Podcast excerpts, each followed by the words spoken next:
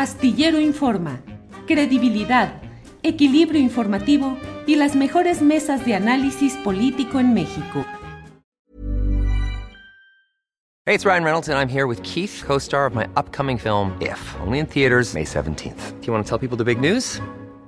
All right, I'll do it. Sign up now and you'll get unlimited for $15 a month in six months of Paramount Plus Essential Plan on us. Mintmobile.com slash switch. Upfront payment of $45 equivalent to $15 per month. Unlimited over 40 gigabytes per month. Face lower speeds. Videos at 480p. Active Mint customers by 531.24 get six months of Paramount Plus Essential Plan. Auto renews after six months. Offer ends May 31st, 2024. Separate Paramount Plus registration required. Terms and conditions apply if rated PG. A lot can happen in the next three years. Like a chatbot may be your new best friend. But what won't change? Needing health insurance. United Healthcare Tri Term Medical Plans are available for these changing times. Underwritten by Golden Rule Insurance Company, they offer budget friendly, flexible coverage for people who are in between jobs or missed open enrollment. The plans last nearly three years in some states, with access to a nationwide network of doctors and hospitals. So, for whatever tomorrow brings, United Healthcare Tri Term Medical Plans may be for you. Learn more at uh1.com. Astillero Informa, credibilidad, equilibrio informativo y las mejores mesas de análisis político en México. Falta un minuto para la una de la tarde y ya estamos en Astillero Informa. Muchas gracias por acompañarnos en este proyecto de información, análisis y debate. Hay mucha información interesante.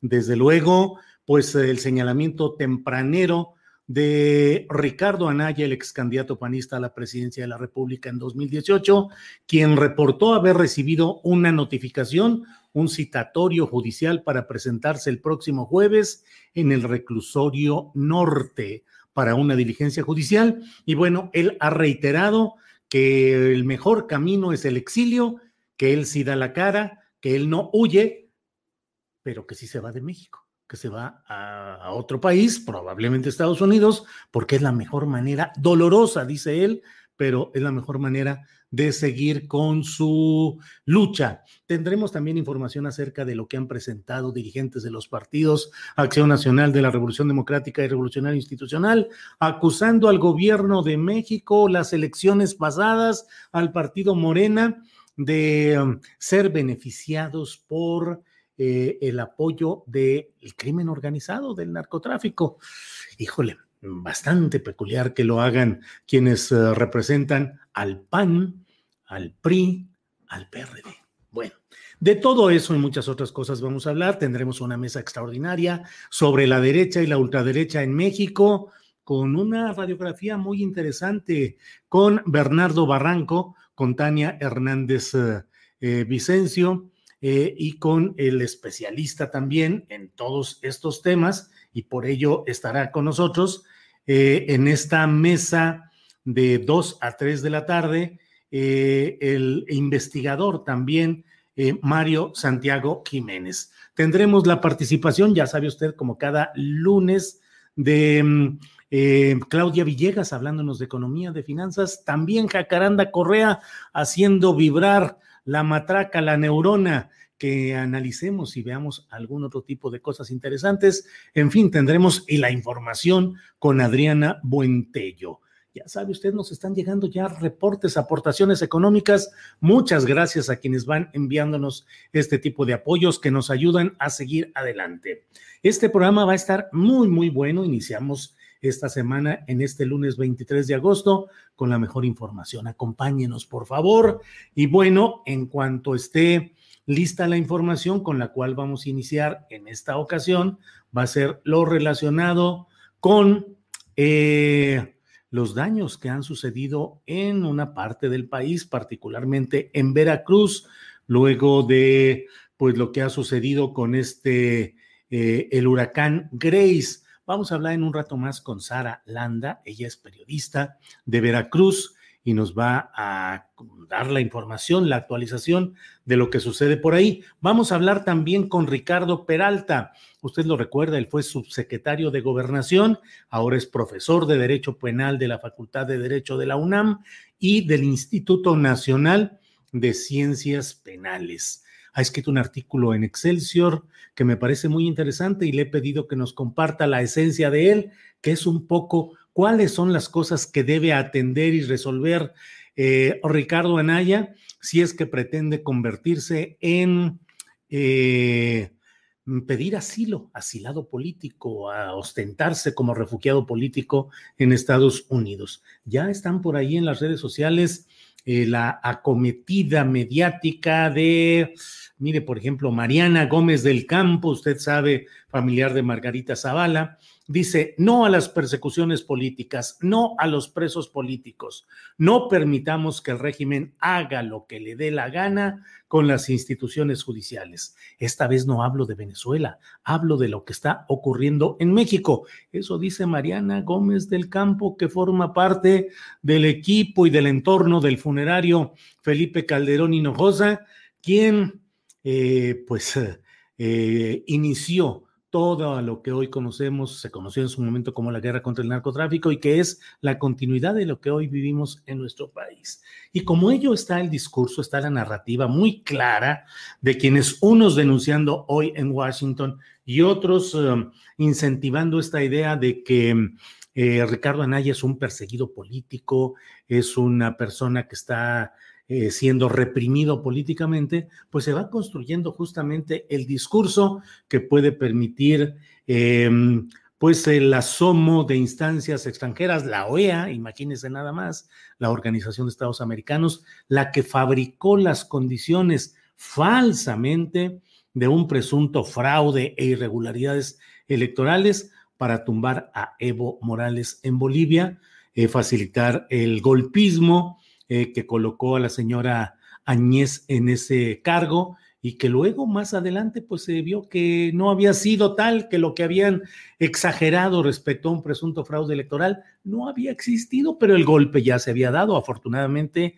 la resistencia social en Bolivia pudo reinstalar la opción de cambio que se tiene ahí. Ahora en México mucho de esto está sucediendo con lo que estamos viendo en este terreno, en este ámbito de ir creando condiciones internacionales de discurso que aparente o diga o señale, pues que hay represión política en México, que se está persiguiendo a los uh, opositores. Y bueno, mm, Ricardo Anaya construyendo esta versión de que lo quieren tumbar a él de la candidatura presidencial panista de 2024, lo cual pues obviamente no solo es un adelanto sin fundamento, sino un atrevimiento en la materia electoral y política que se está viviendo en México, porque en realidad falta mucho para que el PAN decida quién va a ser su candidato. Ya hay tantas pugnas internas en ese partido de la derecha mexicana que no es fácil decir, como yo voy a, iba a ser el candidato presidencial, me están tumbando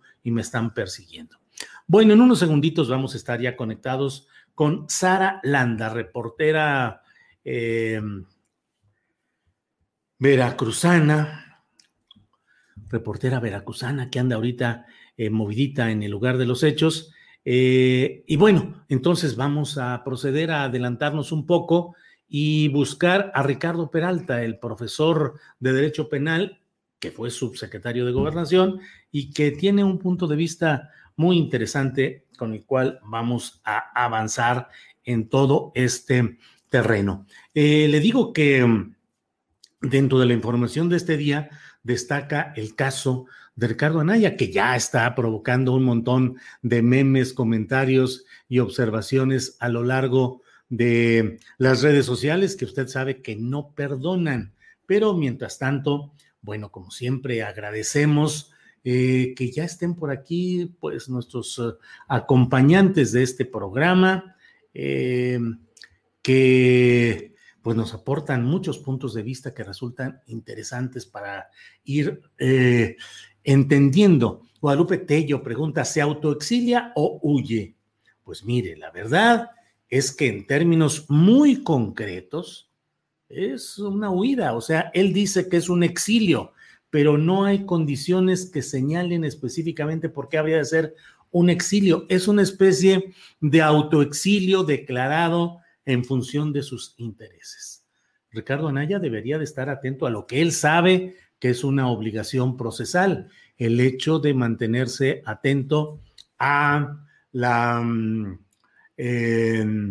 atento al proceso judicial en el cual, en una declaración de Emilio Lozoya, exdirector de Petróleos Mexicanos, lo señalan y lo mencionan como parte de esas eh, em, maniobras que llevaron dinero a muchos panistas, los moches, los repartos.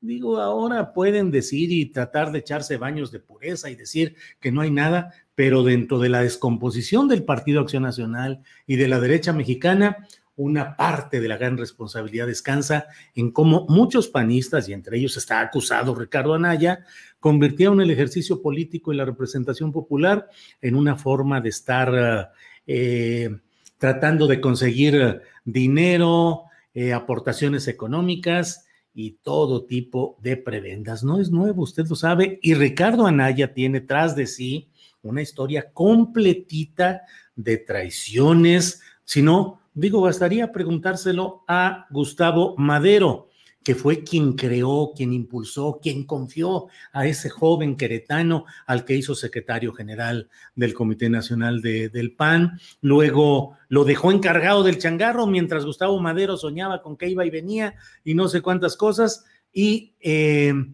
mm, eh, Ricardo Anaya traicionó gravemente a Gustavo Madero. Eso es una realidad política e histórica.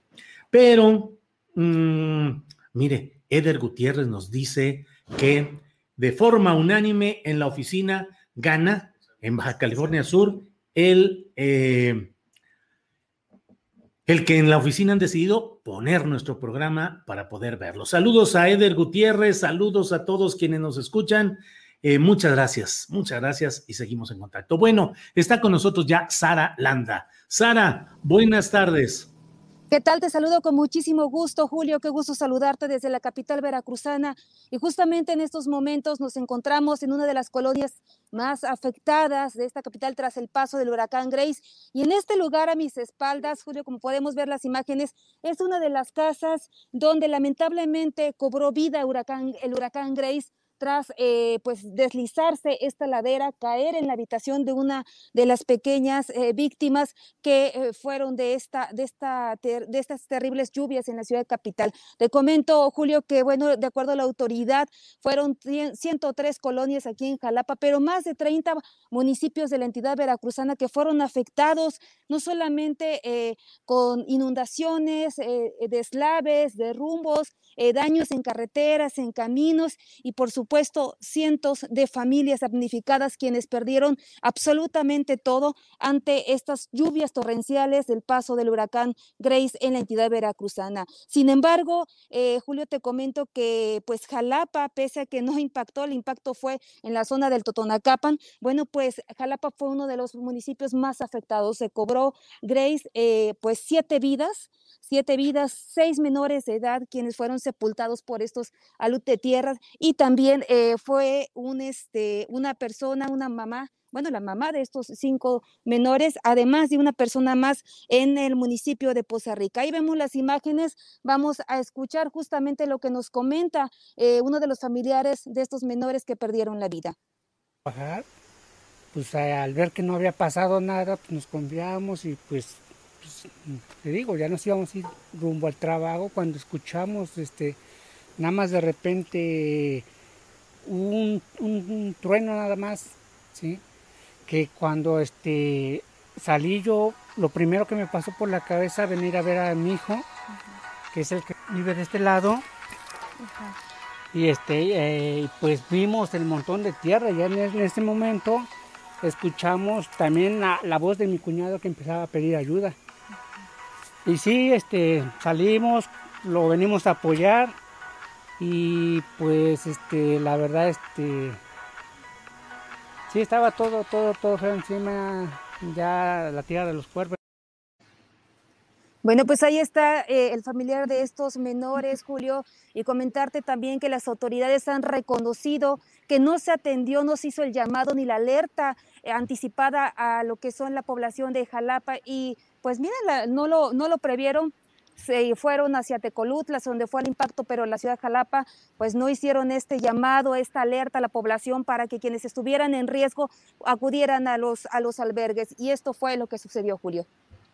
Eh, pues ahora muchos, eh, en muchas partes del país, eh, preocupados por lo que está sucediendo allá y bueno, con este reporte que tú nos das nos permite asomarnos a una parte, a una parte pequeña de lo que ha sido esta realidad de devastación en algunas partes, de daños a la comunidad y de pérdida incluso de vidas humanas. Algunos anuncios de apoyos, de ayudas, de decisiones de los gobiernos, Sara. Sí, pues de hecho en este momento ya están llegando las brigadas por parte del gobierno del estado, incluso el gobierno federal.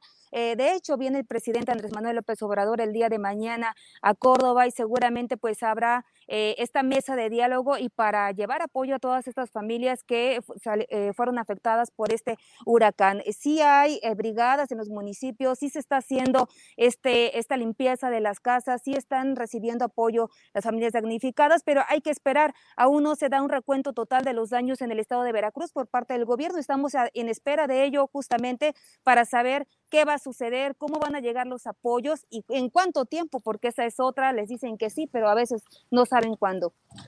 Sí, eh, dentro de todo esto, eh, Sara, hay eh, ¿cuáles son, en, dónde subsiste en este momento la falta de electricidad o el aislamiento? ¿Hay zonas todavía en riesgo o, ya está esto entrando a una cierta eh, pues, eh, normalidad dentro de los resultados adversos que ya hubo?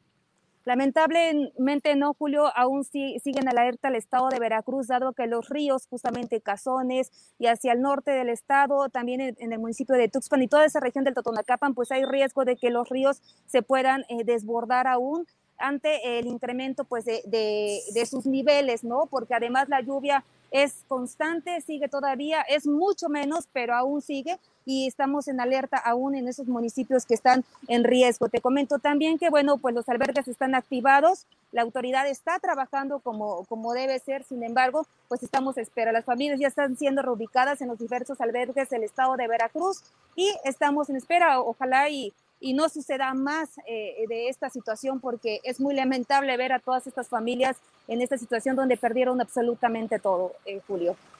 Bueno, Sara, pues muchas gracias por este reporte profesional, conciso y preciso. Apreciamos mucho, a reserva de lo que desees agregar periodísticamente, pero nosotros te agradecemos mucho este reporte. Julio, muchísimas gracias. Te reitero, en estos momentos, bueno, estamos aquí eh, en este sitio donde fue sepultada una menor de edad.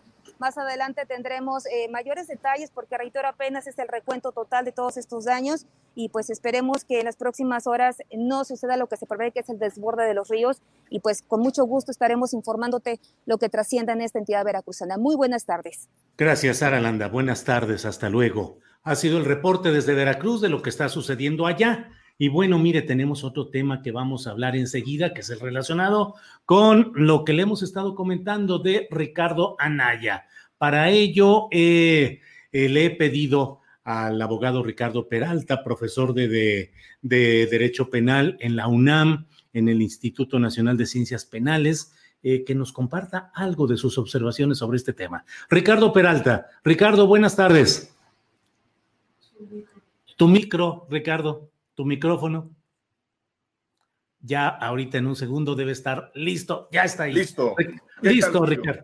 Bien, Ricardo, ¿cómo has estado? Bien. Ricardo, leí tu artículo hoy en, en, Excelsior acerca, pues, de dos cosas que me gustaría que nos compartieras un poco más sobre ellas. Primero, digamos, el hecho de que eh, todo aquel que es mencionado en un expediente judicial puede ser requerido para que rinda su testimonio o ofrezca sus pruebas o atenuantes ante la autoridad judicial. Y el segundo, el hecho de que en el caso específico de Ricardo Anaya, eh, habría una serie de requisitos si es que él pretendiese solicitar al gobierno de Estados Unidos que lo aceptase como asilado político. ¿Qué hay sobre esto, Ricardo? Sin duda, Julio. Mira, toda indagatoria que se siga a nivel federal o a nivel local. Como todos saben, la Fiscalía General de la República es la que se encarga en este momento de continuar las investigaciones en el caso de Lozoya, que todo esto tiene que ver con la indagatoria que inició hace algunos años relacionado con Odebrecht, donde hay 11 países involucrados, entre ellos México.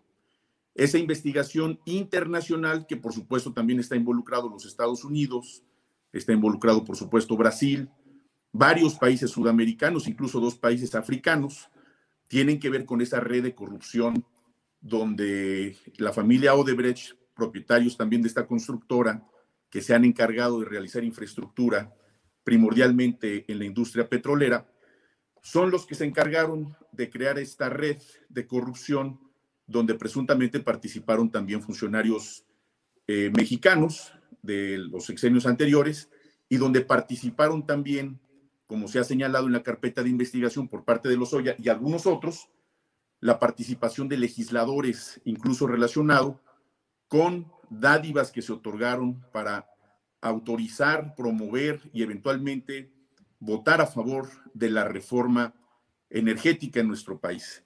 Entre ellos, el caso de Ricardo Anaya, que incluso también tenemos que recordar que quienes denunciaron formalmente ante la Fiscalía General de la República fue precisamente Ernesto Cordero, que fue secretario de Hacienda en el sexenio de Felipe Calderón.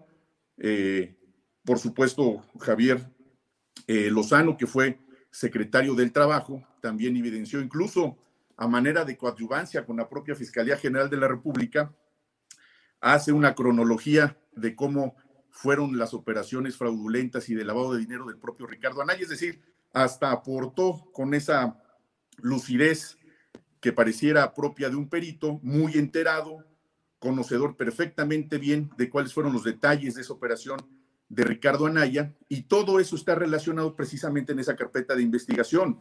No es una carpeta de investigación que ha iniciado este gobierno. ¿Qué es lo que tiene que hacer el agente del Ministerio Público Federal, en este caso en particular? Citar a todos los que se mencionen en una investigación, si es que considera que va a emitirse algún tipo de indicio que busque encontrar quiénes son responsables de los delitos que se les imputan, porque, insisto, es una investigación de carácter internacional. De hecho, México fue uno de los países que más se tardó en reaccionar en esa investigación. Fue el último. En otros países ya había procesados, ya había sentenciados y en México ni siquiera existía la carpeta de investigación. Entonces, sin duda, Ricardo Anaya tendrá que comparecer como todos los que se mencionen en esa carpeta de investigación, porque no solamente tiene el derecho de audiencia, también tiene el derecho, como cualquier mexicano, a la legítima defensa. Y ya se ha mencionado, si eventualmente, además él es abogado, él es perito en la materia, sabe, sabe perfectamente bien cuáles son sus derechos y obligaciones constitucionales, y en este caso tendrá que comparecer ante la Fiscalía General de la República por los delitos que se le imputan y también tiene derecho a defenderse sin duda, con independencia de las aspiraciones políticas que tenga. Ahora, Perdón, Ricardo, un poquito, un poquito este tema, permíteme nada más. Claro que sí. Eh, el hecho de que sea citado para una diligencia judicial en el reclusorio norte no implica automática ni obligatoriamente que él deba ser detenido ahí. No necesariamente. A él le están citando, no es una orden de aprehensión, es una cita porque en el reclusorio norte y en algunos reclusorios, en los tres reclusorios que tiene la Ciudad de México, también hay locales del Poder Judicial Federal donde se inician estas investigaciones. Ya hay un proceso y le están llamando precisamente para que comparezca relacionado con una carpeta de investigación o incluso parte de la propia causa penal donde está involucrado Lozoya y otros más dentro de esa investigación judicial, ya no ministerial por parte de la Fiscalía, se le llama a comparecer para que a su favor trate de pues descartarse cualquier tipo de acusación o, si no tuviera ello, pues obviamente enfrentar el proceso que sin duda podría hacerse por parte del propio juez en materia penal del orden federal, que es precisamente la indagatoria que tienen en contra de los Lozoya y que tiene origen lo de Odebrecht, que es un juicio internacional. Ricardo, eh, otra pregunta, si me permites. Por supuesto. Em, eh, ¿Cuál sería la consecuencia jurídica de que él no se presente el próximo jueves a esa diligencia judicial en el reclusorio norte? ¿Habría otro apercibimiento o incurriría ya en algún delito? Hay una serie de asuntos que él tiene que atender y que él lo sabe, insisto, porque es abogado. Estas son medidas cautelares que eventualmente la autoridad puede emitir si él no acudiera a su cita. Esas medidas cautelares por ejemplo, ante la posible sospecha de la sustracción de la acción de la justicia, o dicho en palabras llanas, que se vaya a otro país huyendo, como ya lo avisó, pues evidentemente podría ser sujeto de que se emita una orden de captura, una orden de aprehensión, que eventualmente incluso de pie a una ficha roja que emite la Interpol, la Policía Internacional, para su ubicación, captura y traslado al país requirente, que en este caso sería el país donde estamos, en México, eh, con independencia de todas las acciones que él pueda iniciar en ese país donde ya vive hace años, que es en Estados Unidos, en, Atlanta, como todo el mundo lo sabe, donde sin duda también tiene el derecho de promover asilo político, que es parte de lo que también hoy eh, mencioné en mi columna que escribí en el Excelsior. Sí, y sobre este tema, ¿qué nos dices? ¿Cuáles son los requisitos, las condiciones, el contexto para pedir eh, asilo político a alguien como Ricardo Anaya? Ricardo Anaya, en este momento yo creo que tiene una enorme confusión porque él se considera un luchador social, él considera que puede solicitar como cualquier otra persona que ha sido perseguida en virtud de sus ideas, de su preferencia sexual o su opinión política, que puede ser perseguido político. Pues en este país no solamente ha tenido una enorme tradición en cuanto a la política exterior relacionada con el buscar que todos aquellos que requieran la protección de nuestro país relacionado con los derechos humanos o el derecho internacional del asilo político, México tiene una tradición extraordinaria que data de finales de 1800, precisamente en nuestro país han llegado miles de refugiados. No es el caso de Ricardo Anaya. Ricardo Anaya está sujeto a una investigación tiene el derecho también de solicitarlo en los Estados Unidos porque allá reside, allá reside su familia. Tiene el derecho de solicitar al gobierno de los Estados Unidos, eh, por supuesto en la Oficina de Seguridad Nacional, en Homeland Security, precisamente esa petición. Sin embargo, hay una serie de requisitos, entre ellos que sea realmente un perseguido político en virtud de sus ideas y tiene un filtro particular al momento de que se solicita un asilo político en los Estados Unidos. Y ese filtro se requiere que pueda salvar una serie de requerimientos que le exigirá precisamente la Oficina Federal de Investigaciones o el FBI, como es conocido por todos.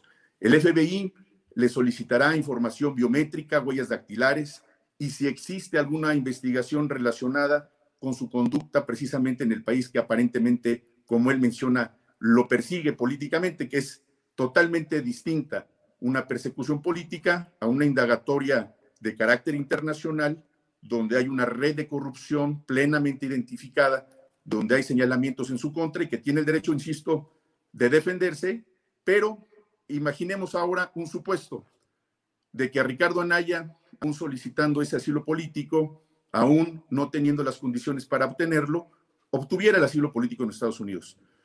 El propio gobierno de los Estados Unidos también puede cancelar o suspender esa situación jurídica de asilado político en virtud precisamente de encontrarse bajo una investigación criminal, que sería este uno de los supuestos, y también así lo señala la legislación norteamericana, precisamente para los casos en los que hoy nos ocupa Ricardo Anaya y algunos otros que lo han intentado en el pasado. el, el, caso incluso de Javier Duarte y el otro Duarte que también por fin está detenido en este país y que evidentemente también solicitaron ese asilo en su momento y es obviamente eh, no solamente no procedente, sino que eventualmente podría ser cancelado por encontrarse sujetos a una investigación de carácter eh, criminal, pero sobre todo en el caso de Odebrecht, donde incluso los propios Estados Unidos están sujetos también dentro de esa indagatoria internacional para conocer esa red criminal donde se no solamente afectó a nuestro país, estamos hablando de miles de millones de dólares que estuvieron relacionados con esta red de lavado de dinero en paraísos fiscales, eh, donde hay involucrados funcionarios mexicanos, exfuncionarios mexicanos, donde hay una red internacional que subsiste, que ahí está presente, que está sujeta a investigación, y lo que se busca es que la justicia aclare. No es una persecución de venganza ni ideológica, es simplemente el ejercicio del Estado de Derecho y en este caso una investigación criminal a nivel internacional, donde México tiene tratados internacionales, convenios internacionales de cooperación internacional, precisamente para indagar conjuntamente este tipo de ilícitos que se persiguen en todo el mundo. Ricardo Peralta, gracias por esta oportunidad de contar con la visión y la información sobre este tema. Cierro solamente preguntándote cuál es la condición eh, jurídica por la cual eh, Ricardo Anaya tiene un domicilio en Atlanta junto con su familia. ¿Tiene una residencia permanente o cuál será su situación jurídica migratoria? Tengo entendido que tiene la residencia y no la ciudadanía.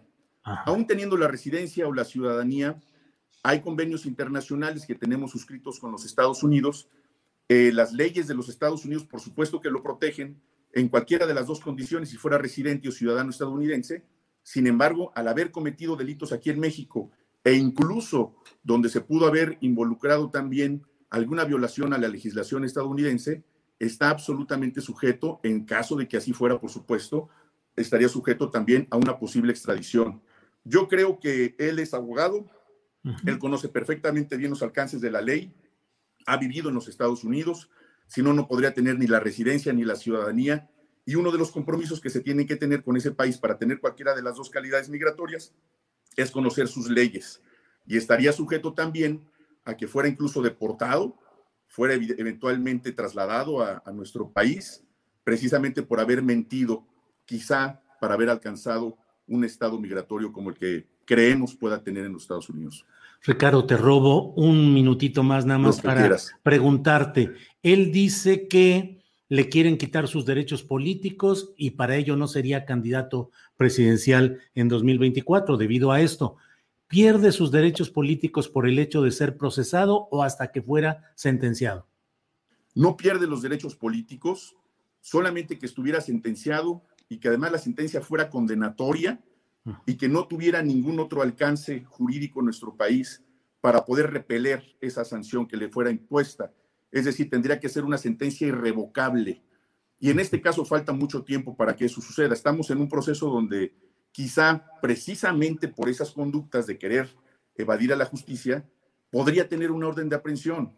Lo que tendría que hacer, y él, insisto, siendo abogado, siendo perito en la materia, es comparecer, saber cuál es la acusación que se le imputa, eh, por supuesto, irse asesorado por eh, peritos en la materia, en esta materia penal particularmente, eh, y, a, partir de ahí no solamente no pierde sus derechos políticos, México, lo hemos visto y sobre todo en este sexenio, no es un país que en este momento se le pueda considerar como un país de gobierno autoritario, al contrario, se ha permitido que la gente se exprese, que él tenga muy presentes sus derechos, se tiene que defender, se debe de defender, y no pierde sus derechos políticos. Incluso si a partir de esta investigación resultare que es inocente, pues no solamente podría continuar con sus aspiraciones a cualquier cargo de elección popular, el que sea él y cualquier persona en este país. Ricardo, te agradezco mucho esta oportunidad de esclarecer muchos puntos referentes a lo que sucede con Ricardo Anaya. Muchas gracias, el aprecio por tu participación y espero que sigamos en contacto. Encantado, Julio. Un saludo a todos y un gusto siempre estar contigo. Que estés muy bien. Gracias. Hasta luego.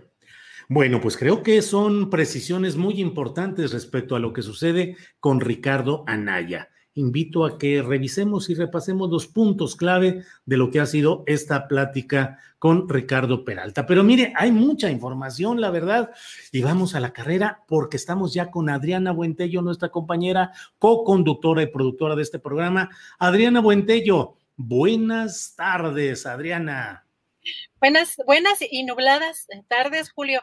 Aquí en la Ciudad de México, bueno, está el clima de locos. Un, ratito hace calor, pero en estas últimas horas un friazo de aquellos. Y como ya nos contaba eh, nuestra querida colega, la verdad es que eh, pues el clima está afectando una una gran parte del país, bueno, este, este huracán, Julio, y tenemos mucha información.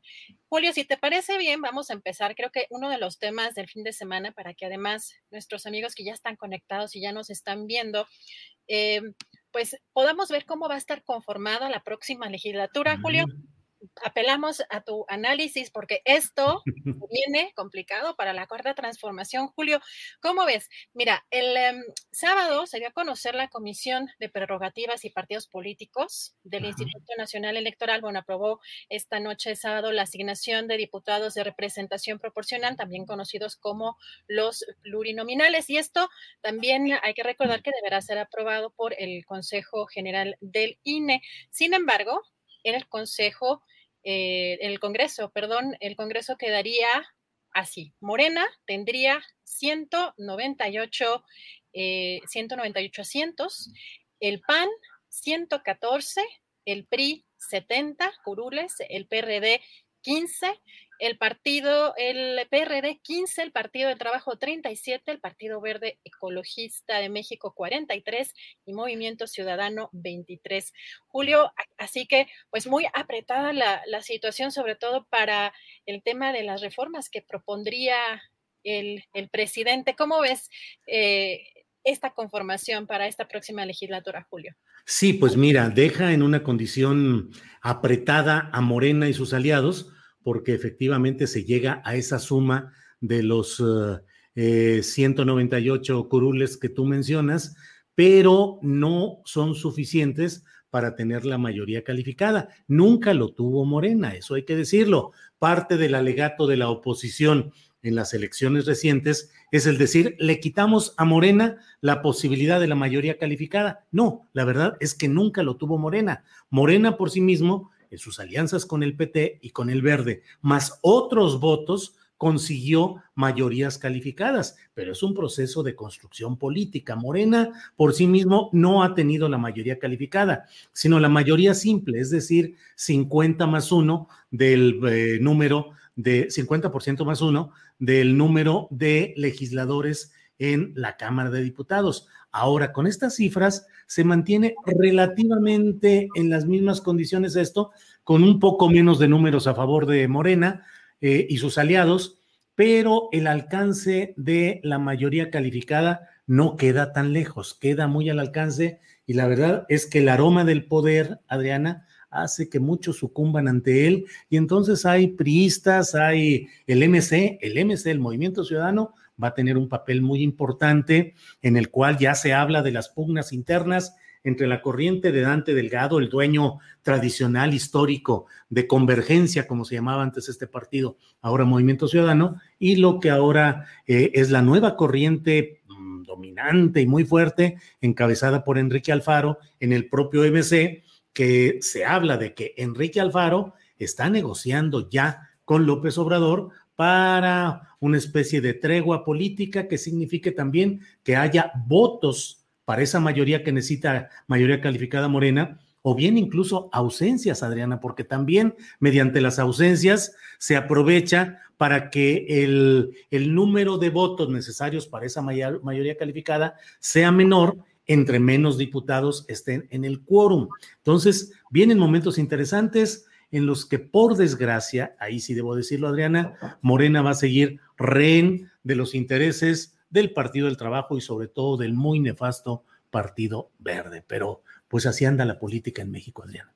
Julio, y también hay que recordar que pues tiene apenas unos días que se fue, se fugó un diputado del Partido del Trabajo al Partido de la Revolución Democrática y que este tipo de movimientos se ven en los próximos, pues en los próximos meses, Julio, complejos. Hoy en entrevista con Carmen Aristegui, eh, Ricardo Monreal reconoció que sí, eh, había un, eh, o estaba en un momento más complicado todavía y que reconoce que se lleva bien con eh, sus compañeros eh, legisladores, sin embargo, sí reconoció que se vienen momentos complicados, Julio, así que bueno, vamos a estar muy pendientes de cómo se van a llevar a cabo pues todas estas negociaciones para las reformas, eh, cómo se van a conformar también los bloques.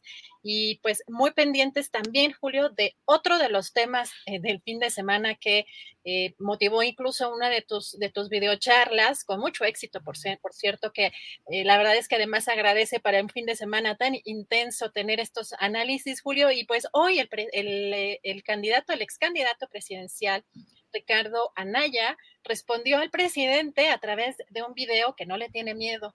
Julio y asegura que, pues sí, lo quiere meter López Obrador a la cárcel a la mala debido a que ya le llegó el citatorio para una audiencia y también confirma que pues va a huir del país porque considera que es la única alternativa, según él, para seguir luchando. Si te parece, Julio, vamos a escuchar. Aunque López Obrador lo niegue, fíjate cómo sí me quiere fregar a la mala. Me acaba de llegar este documento. No habían pasado ni 24 horas de que les dije que López Obrador me quería meter a la cárcel, contrajeron este papel a mi casa. Es un citatorio. O sea, lo que dice en resumen es que la Fiscalía de López Obrador quiere que me presente este jueves a una audiencia. Las audiencias empiezan por Zoom. ¿Sabes dónde se llevaría a cabo el final de la audiencia? En el reclusorio norte, en las instalaciones de la cárcel. Y aquí dice, los delitos de los que me acusan. ¿Sabes cuántos años de cárcel suman los delitos de los que me está acusando la Fiscalía de López Obrador? 30 años de cárcel. Digo, menos mal que no hay persecución política y que no es tu fuerte la venganza, Andrés Manuel, si no imagínate. Y López Obrador publicó en su Facebook un mensaje en el que básicamente me pide que me presente a la audiencia en el reclusorio norte. Dice que no me preocupe si soy inocente. Pues claro que soy inocente, pero por supuesto que no le creo al presidente más mentiroso de la historia. Sé perfectamente que si entro al reclusorio, como López Obrador amablemente me propone, pues no me van a dejar salir. ¿Cómo voy a creer en un juicio justo cuando empiezan por alterar el expediente y cambiar la declaración de Lozoya para poder acusarme? A ver, este proceso se inició porque López Obrador así lo ordenó.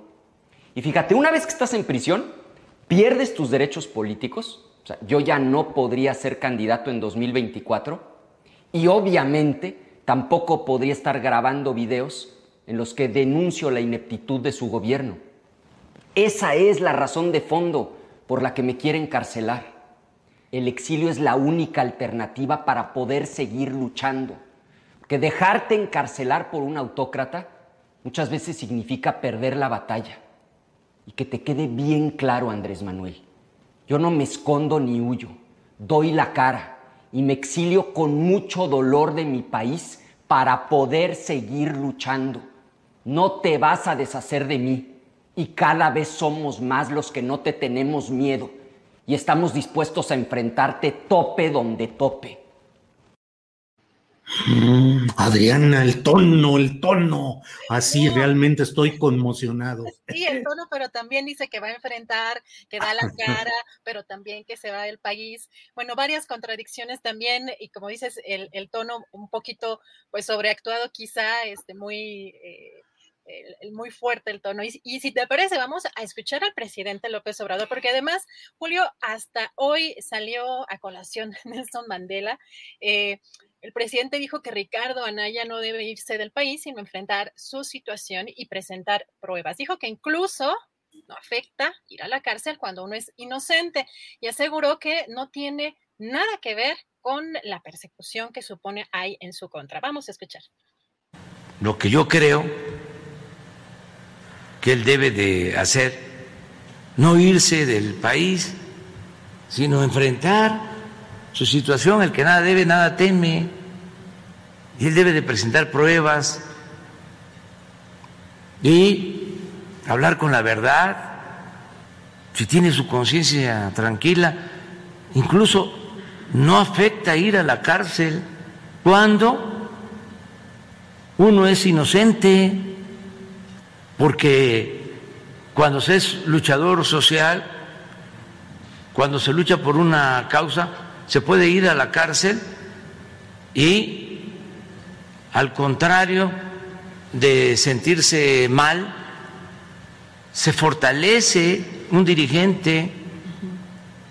¿Cuántos dirigentes han ido a la cárcel y salen? Bueno, ahí está el ejemplo de Mandela, nada más que estamos hablando de un gigante. No tengo nada que ver con la persecución que supone Ricardo Anaya. No tengo nada que ver. No es mi fuerte la venganza. Si la Fiscalía y el Poder Judicial lo acusan de corrupción y es inocente, que no se ampare ni huya. ¿Y yo qué tengo que ver con el citatorio? ¿Y de quién es el citatorio? De la Fiscalía o del juez, que es el Poder Judicial. ¿Qué tengo yo que ver con los jueces? Sí, que se, se presente, que dé la cara, el que nada debe, nada teme, pero que no me eche la culpa a mí, que no sea marrullero. Bueno, pues así están las cosas. A propósito del video en el que Ricardo Anaya dice que si entra a la cárcel pierde sus derechos políticos. Eso no es así, como ya lo acabamos de hablar con el maestro en ciencias penales Ricardo Peralta.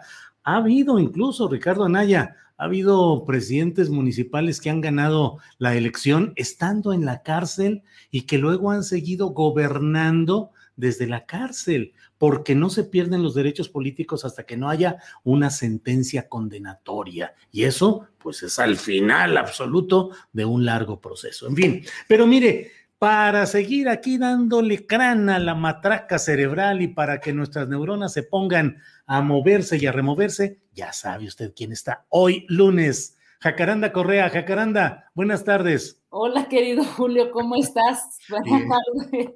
Me gusta eso de darle crana a la matraca cerebral. Pues sí, que hagamos, que le removamos ahí que es parte de lo que tenemos que hacer en el periodismo y en la reflexión, Jacaranda, no quedarnos con las visiones cuadradas y querer a fuerza meter todo en el mismo molde. Experimentemos, pensemos cosas distintas y para eso está usted aquí, Jacaranda Muchas Gracias, querido Julio. Es que estaba yo, este, la verdad, sí, este, con mucha risa detrás de cámaras, este, escuchando las declaraciones de Anaya, bueno, todo lo que ocurrió el fin de semana, qué culebrón, ¿eh? De veras que ni María la del barrio tendría esa actuación. Como la que recuerdo Anaya. De verdad me he reído muchísimo, ¿eh? Porque eh, tiene unos dotes histriónicos este hombre, sus videos, cuando iba con su mochilita ahí en los microbuses y, ahora diciendo, hazle como quieras, Andrés Manuel, me voy al exilio, no, no, no, qué cosa, pero bueno, Julio, en fin, Sí, sí, sí, es así como, como pleito de barrio, así de esos del topón, de que, no me rajo, ya le como quieras, pero ya me voy, ¿eh? Ya me voy, ya me voy porque tú me quieres fregar a la mala. Pues sí, no, bueno. Ay, no, no, no, sí, está muy divertido, Julio, pero bueno. ¿Qué nos tienes hoy, Jacaranda? Mira, fíjate que, este, pasando de Pongámonos serios. Vamos a ponernos este, serios y, bueno, pues escarbando un poco a propósito de, este informe que recordarás hace unos días, el 10 de agosto más o menos, que lanzó la ONU, el famoso informe Código Rojo, ¿no? En donde pues nos dicen que las alarmas están encendidas, este, que la evidencia es irrefutable y que eh, pues el calentamiento de la Tierra, la atmósfera, el océano y la Tierra, bueno, ya estamos al borde del peligro. Un informe realmente estremecedor, diría yo, efectista también, pero complejo, Julio, porque si bien pone dos temas en la mesa interesantes, porque él dice que esto va a empeorar, además este informe donde participan investigadores de muchas partes del mundo, em, pone dos temas sobre la mesa que ya sabíamos, ¿no? Uno, las emisiones de gases de efecto invernadero por la quema de, combustibles fósiles, que tiene que ver con petróleo, gas natural, gas licuado, y la deforestación, desde luego que sí, pero sin duda, este, este informe, y no lo digo yo, este Julio, porque he estado hablando con varios eh, académicos, investigadores, activistas, incluso por ahí leyendo a pensadores muy interesantes, de los cuales ya les hablaré más adelante. Em, el gran problema quizá de este informe, Julio, son dos cosas, ¿no? Lo primero es que se vuelve como un grito al vacío porque no se señalan directamente a responsables, queda todo ahí como, como en abstracto al señalar que la influencia humana ha calentado la atmósfera, el océano y la tierra. Sí, lo sabemos, Julio, esto, esto forma parte de este, de este periodo en el que todo el mundo hemos contribuido a esto, pero en realidad creo que em, el tema está en que se nos está culpabilizando a nosotros en lo individual como consumidores sin ver realmente a los grandes responsables, las grandes empresas, los millonarios. Eh, políticas y gobiernos que siguen promoviendo el uso de, digamos que de, combustibles fósiles y invisibilizando realmente el problema de fondo, Julio. Y mira, em, creo que esto tiene que ver con, varias cosas que decía por ahí eh, un, investigador muy interesante. decía, esto se vuelve peligroso porque incentiva en automático y seguramente has escuchado a mucha gente cuando se anunció este informe del Código Rojo de sí, debemos de cambiar nuestros hábitos, ya nos llegó la hora, eh, hay que transformarnos, etcétera. Y esto que algunos investigadores llaman el capitalismo verde, que es la, la culpa del consumidor de voy a comer bien, voy a dejar de consumir carne, eh, voy a contribuir a no tirar plástico, en fin, todo, esto que se llaman discusiones progres, en realidad, Julio, no es el problema de fondo. El problema de fondo son las empresas multimillonarias que están em, enriqueciéndose a costa de nosotros y contaminando el medio ambiente y provocando esta catástrofe climática. Y solamente voy a poner dos ejemplos de algo que ni siquiera nos damos cuenta, ni siquiera se pone en la discusión, ni en los medios y muchas veces em, en foros, ¿no? Que, se vuelven, eh, digamos que, punta de lanza para hablar de este tema. No imaginaríamos que, por ejemplo, redes sociales como Facebook o Twitter eh, están contribuyendo a fomentar el cambio climático. Y, ahí te va estos datos. Por ejemplo, investigando me encuentro un informe de, un conglomerado de expertos que se llama Influence Map, em, que nos dice que Facebook, a pesar de, todo, de todas las leyendas que dice que contribuye a, no contaminar y que está en favor de, pues, de ayudar a, visibilizar todas las políticas este, en beneficio de, pues, del planeta, etcétera, pues eh, Facebook, este Julio, el año pasado, en plena pandemia, recibió casi 10 millones de dólares de la industria de los de combustibles fósiles, particularmente de Exxon, que es una de las empresas petroleras estadounidenses más poderosas, quien gastó 5 millones de dólares para estar difundiendo una serie de promocionales, ¿no? En donde decía que el petróleo es asequible, fiable, que es muy importante seguir produciéndolo para que Estados Unidos no entre en un proceso de quiebra ni de crisis y que no dependa de otros países, ¿no? Y otro de los institutos que está promoviendo en Facebook constantemente este, digamos que el lavado de cara de las grandes transnacionales y de los grandes corporativos de combustibles este, fósiles es el Instituto Americano del Petróleo que publica miles de anuncios y solamente el año pasado invirtió 3 millones de dólares en anuncios de esta red social Facebook, ¿no? Con desinformación, con información este, falsa también y haciendo, en fin, una cantidad, digamos que de, de cosas que pues no están contribuyendo realmente al tema del cambio climático. Y por si fuera poco, Julio, bueno, aquí el ladrido. De ahí está la, ahí está la opinión a contracorriente de, las mascotas. Opinión canina, no te preocupes, así estamos. No, la opinión canina este, también nos dice que, por ejemplo, no nos dimos cuenta hace algunos, algunos, este, pues, meses o semanas, seguramente lo, este, fuimos testigos de, de lo que hizo Amazon en Twitter, Julio, por ejemplo, ¿no?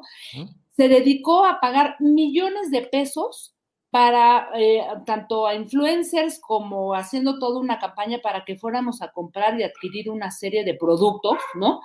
Eh, en un fin de semana, pero nadie se pregunta, por ejemplo, que Amazon eh, contamina el medio ambiente con una cantidad impresionante de plástico.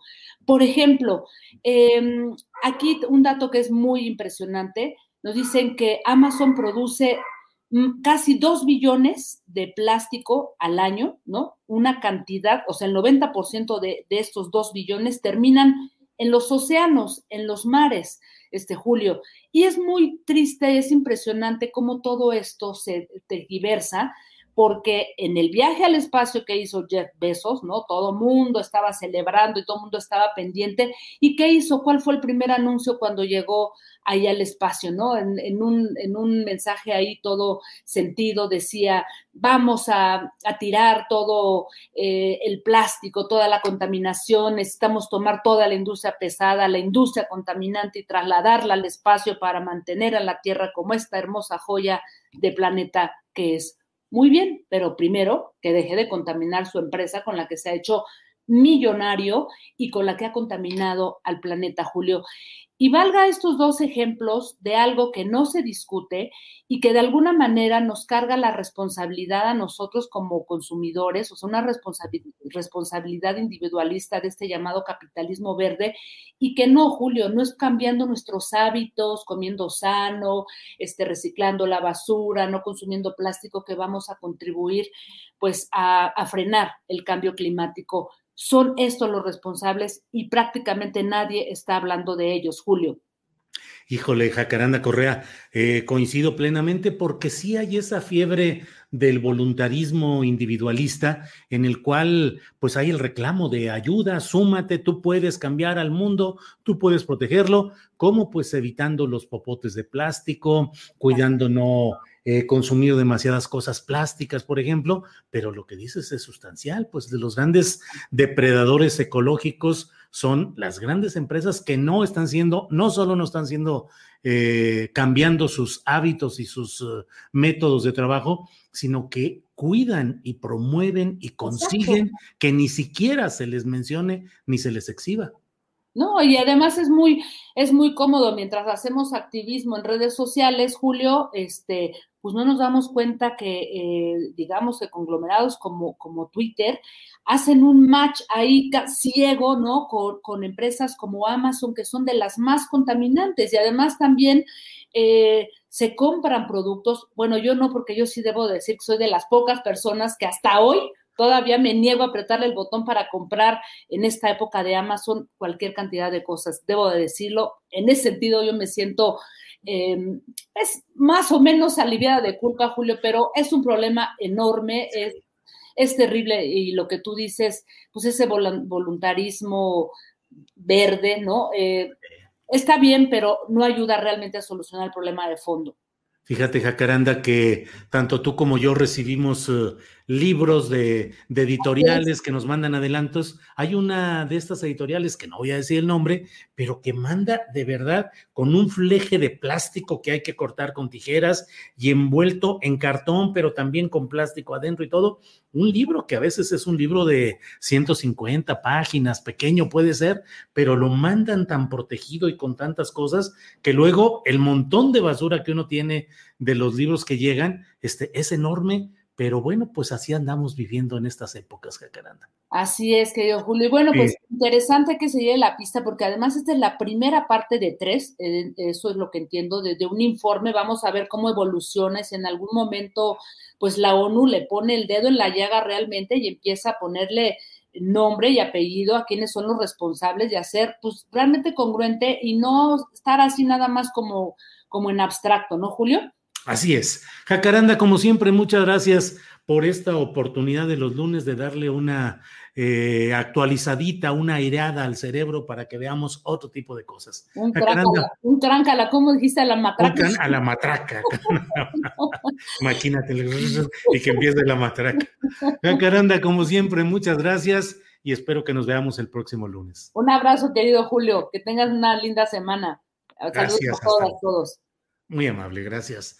Bueno, pues ha sido Jacaranda Correa, como siempre, ya sabe, lo digo y lo reitero, nos ayuda a pues a remover las neuronas, a darle crán a la matraca, a asomarnos a nuevas eh, posibilidades hasta geométricas de encuadrar, de analizar la realidad, no solo en lo cuadrado, también en lo triangular, en lo redondo, en lo poligonal, que no nos quedemos solo con una visión de las cosas. Así es que, como siempre, muchas gracias a Jacaranda Correa.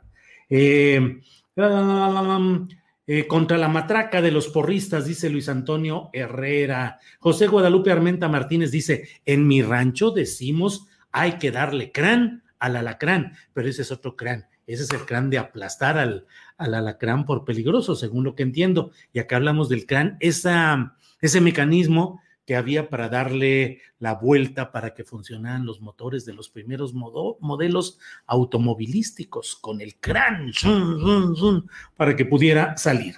Em, eh, eh, eh, ya no supe aquí qué sabia tu abuelita, dice alguien por aquí. Yo creo que ya están con alguna otra cosa. La industria de la carne es otra de las más contaminantes, produce muchos efectos, muchos gases de efecto invernadero, nos dice Marco Antonio Cruz, y así es. Después de que platiquemos con Claudia Villegas, nuestra compañera eh, que nos ayuda a entender un poco los asuntos económicos del país y del extranjero, vamos a tener una mesa muy interesante, una mesa sobre la derecha y la ultraderecha. Se está convirtiendo de verdad en una amenaza para la izquierda, cómo va creciendo, quiénes financian a la derecha, cuáles son los ingredientes políticos y estructurales de, la de, las derechas mexicanas. Eh, estaremos en una mesa muy interesante. Los invito a que nos acompañen enseguida porque va a estar realmente, hay que ponerle atención. Si entendemos cómo van los procesos políticos, culturales, sociales, económicos, podemos entender de mejor manera cómo enfrentarlos y cómo tratar de corregirlos o de evitar algunas de sus consecuencias tenemos que estar bien informados, tenemos que estar, saber y entender bien el origen y la sustancia de las cosas. Este programa lo estamos haciendo eh, en referencia a lo que significa esta derecha que hoy está, según mi punto de vista, está avanzando y está tratando de encontrar un nuevo posicionamiento y una nueva narrativa. Así es que, pues son muchos los puntos que vamos a compartir en la mesa dentro de un ratito. Eh, traca la matraca, dice por ahí, ¿existe otro tipo de empaques? Sí, en cuanto esté Claudia, que todavía no está, ¿no? Sol. Este creo que todavía no está, no la veo a cuadro todavía. En cuanto ella esté lista, ya habremos de entrar. Eh, eh, faltan más likes, no corresponden con las vistas, más de 8 mil vistas y tenemos solamente 2.280 likes. Bueno, por ahí, eso lo dice Gerardo Martínez. Muchas gracias. Y déjenme ver por aquí. Em, ah, ah, ah. Si es tan bonito y bello entrar a la cárcel cuando eres un luchador justo, ¿por qué AMLO se defendió tanto cuando quisieron desaforarlo? Dice Luciel, si hasta le iba a hacer bien. Bueno, pues es que finalmente está en la naturaleza del ser humano luchar para no ser encarcelado. El propio Ricardo Anaya debe de buscar no ser encarcelado y el propio López Obrador, pues cuando fue desaforado, dijo adelante. Y cuando eh, se dio el proceso judicial, dijo, adelante. Los panistas tuvieron que ir a pagar la multa para que no lo metieran a la cárcel, por el miedo a la imagen que sería de López Obrador tras las rejas en la cárcel por aquel proceso del desafuero. Bueno, ya está por aquí con nosotros eh, nuestra compañera Claudia Villegas. Claudia, bueno, espero, ya estás, Claudia, buenas tardes. Sí, Julio, ¿cómo estás? Tenía aquí unos problemas de encuadre y de audio, pero ya sí, lo resolvimos.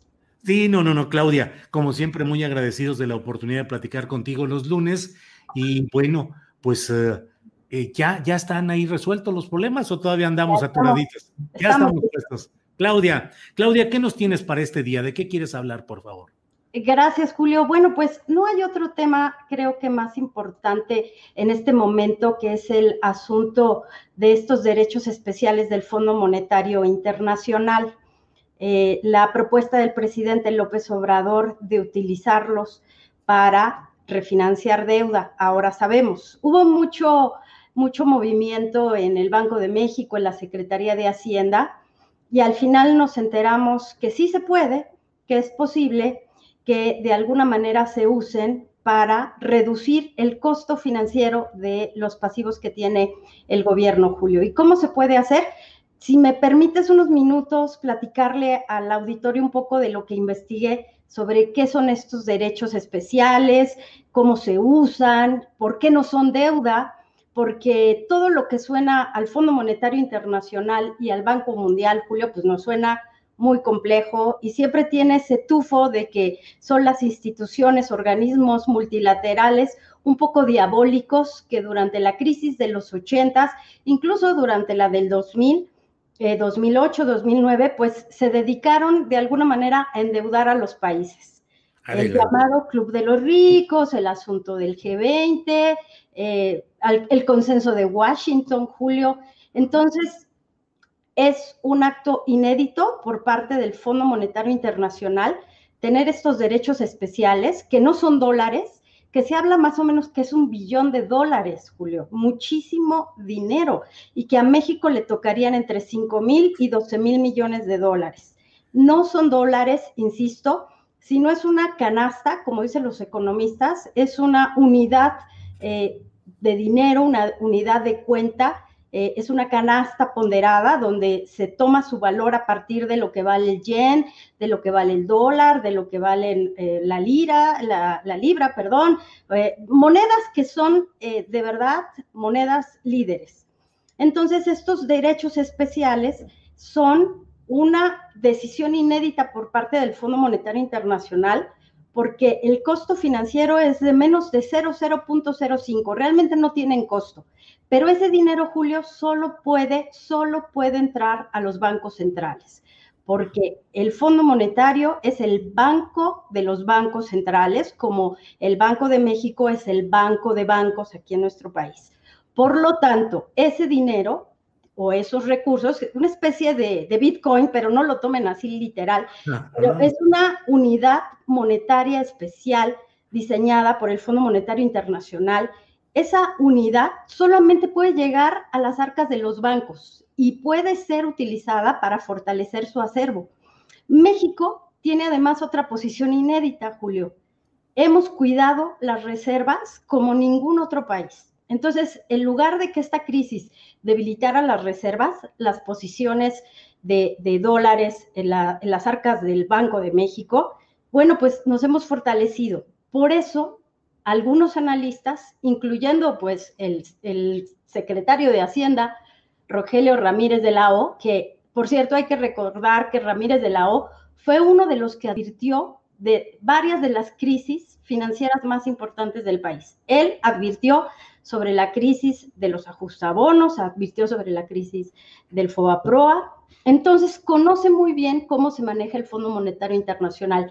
El directorio aprueba cuánto le toca a cada país, Julio. Entonces, en este momento lo que estamos recibiendo, pues es una moneda, es una unidad que tiene un valor muy importante, que para algunos países representa fortalecer las reservas internacionales, la confianza, pero que en el caso de México sí se aprueba y a ver cómo se hace, que lo dijo ya Alejandro Díaz de León, contrario a lo que el subgobernador Gerardo Esquivel, pues lo que dijo es que habría que respetar que ese dinero o que esos recursos son del Banco de México. Las dos cosas se pueden, pueden ser posibles, Julio, nada más hay que encontrar la manera de hacerlo, porque entonces tendría el Banco de México de alguna manera que encontrar la forma de intercambiar esos recursos a través de bonos, pero antes los tiene que intercambiar por dólares y ahí hay una comisión. Entonces, lo que estamos viendo, Julio, para concluir, es que el tema me parece que es muy importante, el cambio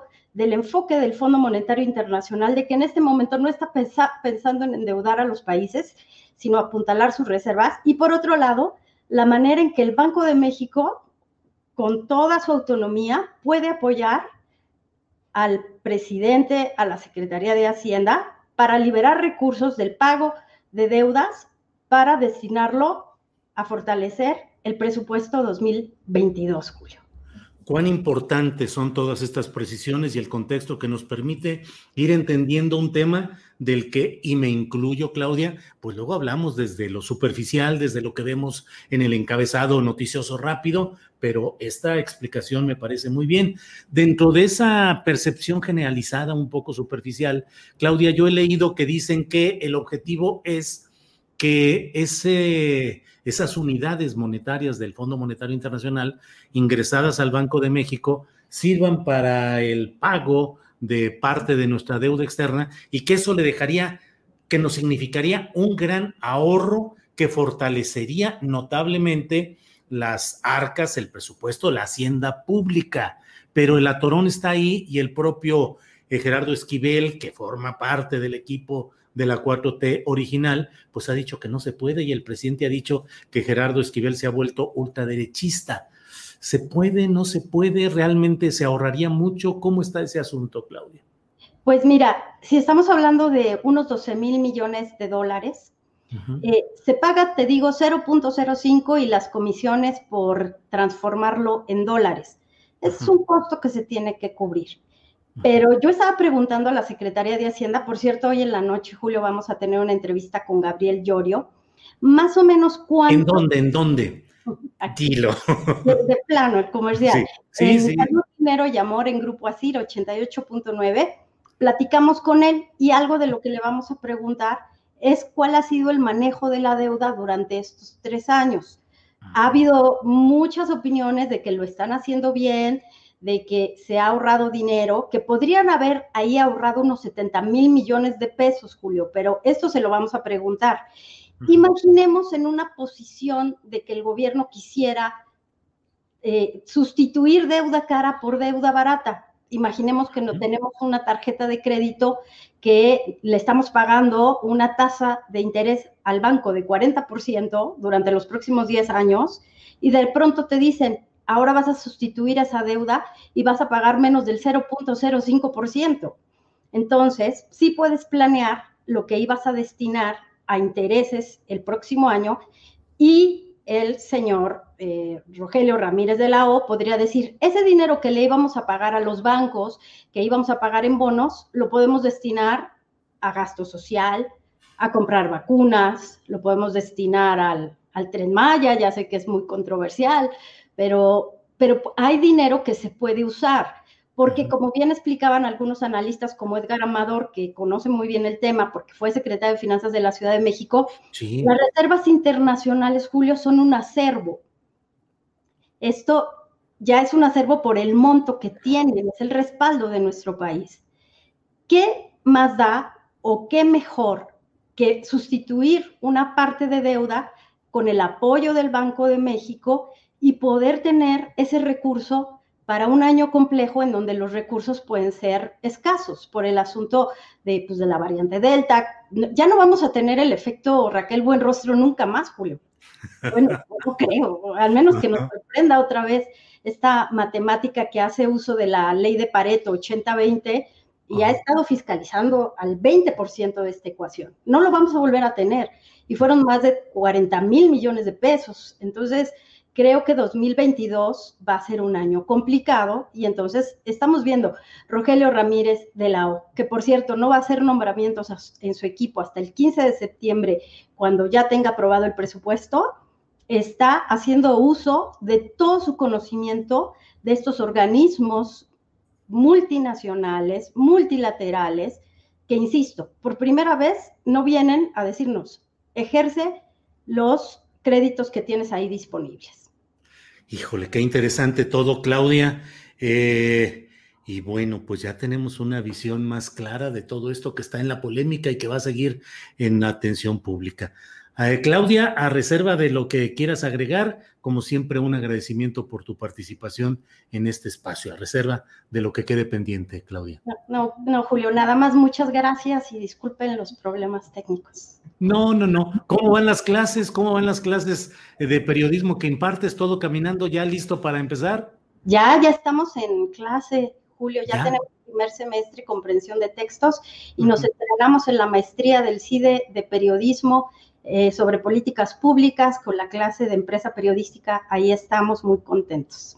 Que ahí estoy listo para ir a para platicar por la vía virtual con los alumnos de tu eh, clase, de tu materia, ahí en el CIDE, Claudia. Muchas gracias, Julio, por aceptar la invitación. Un abrazo a todos y que tengan un gran inicio de semana. A seguirse cuidando, por favor. Gracias, Claudia Villegas. Hasta luego. Ha sido Claudia Villegas, eh, directora de la revista Fortuna que usted puede ver en www.revistafortuna.com.mx. Además, es colaboradora en reportajes especiales en proceso, eh, participa en el programa de radio que ya nos ha mencionado y bueno, nos, cada lunes está con nosotros por aquí. Bueno, vamos a un pequeñito corte comercial y regresamos directo con la mesa de este eh, lunes. Hoy no habrá mosqueteras porque sus uh, actividades... eh, hoy no permitieron que, pudiésemos eh, coincidir, así sucede en todo esto, y bueno, hoy vamos a hacer esta mesa especial. Eh, vamos al corte y ya volvemos.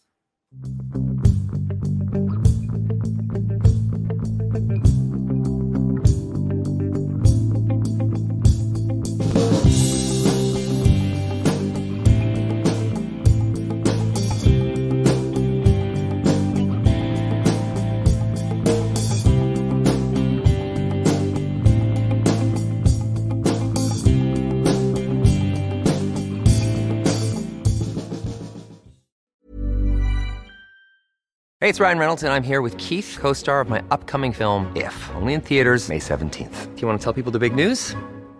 All right, I'll do it. Sign up now and you'll get unlimited for $15 a month in six months of Paramount Plus Essential Plan on us. Mintmobile.com slash switch. Upfront payment of $45 equivalent to $15 per month. Unlimited over 40 gigabytes per month. Face lower speeds. Videos at 480p. Active Mint customers by 531.24 get six months of Paramount Plus Essential Plan. Auto renews after six months. Offer ends May 31st, 2024. Separate Paramount Plus registration required. Terms and conditions apply if rated PG. I'm Sandra, and I'm just the professional your small business was looking for. But you didn't hire me because you didn't use LinkedIn jobs. LinkedIn has professionals you can't find anywhere else, including those who aren't actively looking for a new job but might be open to the perfect role, like me.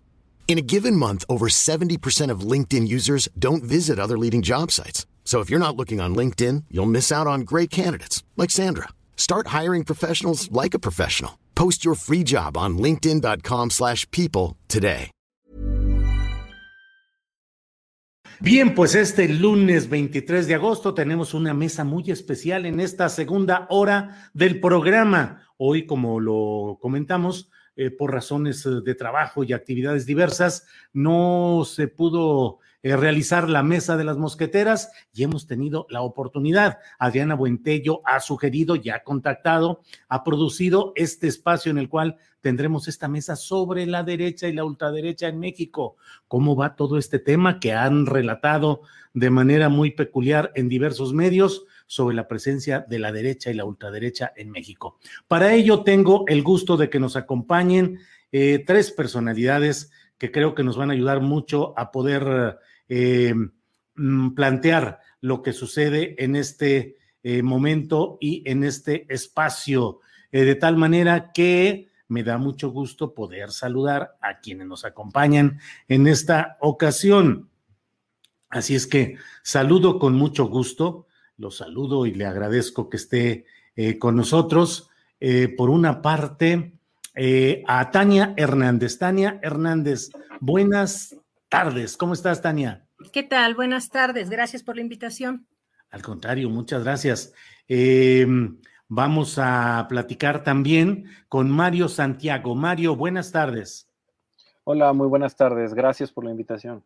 Al contrario, en un segundito más debe estar ya listo para, para estar con nosotros eh, el doctor Bernardo Barranco, eh, que debe andar ahí medio enredado con cuestiones tecnológicas, pero ya en unos segunditos va a estar con nosotros. Eh, debo decirles que es muy interesante lo que creo que vamos a poder analizar y comentar en esta mesa particularmente porque en momentos como los que vivimos en México, con una presencia de un gobierno y una corriente en el poder de izquierda o de centro izquierda, pues también se tienen los eh, eh, el amago y todo lo relacionado con un eventual retorno de una derecha que está desatada buscando crear las condiciones, como es natural en todo proceso político, de regresar al poder y de tener eh, una eh, un regreso a todo lo que se vive aquí. Tania Hernández Vicencio, ella es doctora en ciencias sociales por el Colegio de la Frontera Norte, actualmente es profesora investigadora en la Dirección de Estudios Históricos del Instituto Nacional de Antropología e Historia, donde también fue subdirectora del área de Historia Contemporánea. Tania, ¿cómo ves em, esta, pues no sé si reconstitución o reforzamiento de las opciones de derecha en México? Bueno, eh, yo creo que lo primero que habría que ubicar como parte de este eh, proceso es eh, la relevancia que ha cobrado desde las, digamos, la, la, década de los 90 del siglo pasado, el asunto de los derechos humanos. Me parece que esa temática, al ser incorporada en, este siglo dentro de la Constitución, pero sobre todo al haber sido eh, asumida como una bandera tanto de nuevos movimientos sociales como de nuevas estructuras ciudadanas, ha permitido la reorganización, el realineamiento, la reconfiguración de los distintos actores de las derechas en México. Eh, de hecho, cuando uno observa los planteamientos que hacen buena parte de estas nuevas estructuras o redes, pues ve eh, francamente la repetición de buena parte de sus repertorios, ¿no? El asunto de la defensa de la familia tradicional, la cuestión de la moral eh, pública con relación a una visión muy conservadora, el anticomunismo, etcétera. Pero eh, digamos que el asunto de los derechos humanos, desde mi punto de vista, les abrió la posibilidad a nuevas agendas nacionales e internacionales, que me parece a mí que es un punto interesante para poner también en la mesa. Gracias, Tania. Eh, Mario Santiago, ¿por qué la derecha, digamos que mm, no tiene una presencia explícita tan abierta como la izquierda? ¿Por qué la derecha a veces no se reconoce como tal? O sea, la izquierda se manifiesta abierta y casi orgullosamente como parte de una definición ideológica. La derecha no lo hace y hay muchos organismos fachada o encubiertos para sus acciones. ¿Por qué, Mario? Eh, bueno, antes de responder al por qué, creo que habría que hacer un matiz en la pregunta, ¿no? Un par de matices. El primero, creo que habría que pensar en derechas, ¿no? En plural. la derecha en singular como un espacio de la geometría política, ¿no? Con una serie de, de, características particulares y las derechas en plural como estos actores, estas corrientes, estas organizaciones que no necesariamente se llevan bien, ¿no? Es decir, también hay que reconocer que hay alianzas, pero hay disputas, ¿no? Entonces, un primer matiz me parece que sería eso. El segundo em, tendría que ver con este asunto de que no se reconocen. Y es que, eh, en efecto, si estamos fuera de estos círculos, ¿no? Y, espacios físicos y virtuales en los que actúan o interactúan actores políticos y sociales en este espectro, si estamos fuera de ahí, entonces sí, en efecto, no, no nos dicen, mira, somos la derecha, pero si estamos dentro de esos círculos o nos aproximamos y observamos prácticas y discursos, no es raro encontrar que se autodenominen derecha, ¿no? Y más en momentos de radicalización política, como al menos del último lustro. Eh, de hecho, si hacemos una breve exploración en redes sociales, vamos a encontrar portales y grupos que dicen somos la derecha, ¿no? Entonces, sí lo dicen abiertamente. Ahí, de hecho, es interesante que cada vez con mayor publicidad se está utilizando el término porque le van quitando el elemento peyorativo, ¿no? Y luego ya sobre el por qué, bueno, eh, depende del momento y la circunstancia, ¿no? Eh, que se, eh, en el que se asocia derecha con una serie de características negativas, ¿no? Con una, en algunos casos con una caricaturización, ¿no? Es decir, casi se les asocia como con personajes grotescos o con lo más retardatario de la historia de México, cuando en la práctica, de hecho, podemos ver que incluso colegas en la escuela, en el trabajo, reproducen estas ideas sin mayor problema. Es decir, el por qué no se usa el término es porque se le asocia con estos términos negativos o peyorativos. Pero cuando se empiezan a quitar esos términos en ciertos sentidos comunes, no es extraño encontrar eh, personas que digan yo soy de derecho, estoy orgullosamente en ese espectro, ¿no? Sí. Mario, Mario Santiago Jiménez es doctor en Historia Moderna y Contemporánea por el Instituto de Investigaciones Doctor José María Luis Mora, integrante del Sistema Nacional de Investigadores y del Grupo de Trabajo Derechas Contemporáneas, Dictaduras y Democracias y de la Red Internacional Derechalogos e investigador del Instituto Mora. Tania Hernández, mm, ¿en qué momento estamos viviendo respecto a lo que sucede con eh, las derechas en México. Eh, han sido desplazadas realmente del poder, siguen incrustadas en la mayoría de los espacios de poder, aun cuando en las cúpulas estén ahora la llamada cuarta transformación. Eh, la sociedad mexicana es una sociedad más dominada ideológicamente por esa tendencia hacia las derechas. Bueno, yo primero quisiera quizás aportar un, elemento más a lo que comentaba Mario, eh, en, este, en este sentido de por qué no se reconocen o por qué históricamente no se han asumido públicamente como de derechas. Yo creo que también tiene que ver con una eh, visión muy de cómo se construyó la historia del proyecto nacional, ¿no? O sea, recordemos que al triunfo de la revolución y la, a la promulgación de la Constitución del 17, bueno, pues todo apuntaba a la construcción de un Estado fuerte, un Estado mucho más cargado hacia el centro, centro izquierda, mucho más progresista en buena medida con relación a artículos específicos de la Constitución, porque se incorporaban toda la parte de derechos sociales, ¿no? Eh, el derecho al trabajo, a la salud, a la educación, etcétera. Entonces, en, en aras de la construcción de un proyecto nacional que más bien pintaba hacia la izquierda y hacia el progresismo en, buena medida en algunos temas, eh, eh, pues justamente estos actores terminaban siendo excluidos por el programa, por el proyecto y por el discurso de ese gran Estado progresista, ¿no? Entonces, yo creo que eh, además de los elementos que comentó Mario, este también es un elemento fundamental para comprender desde el punto de vista de la construcción de un imaginario social, cómo es que estos actores quedan excluidos y al mismo tiempo insisten en el debate y en la disputa por el poder político.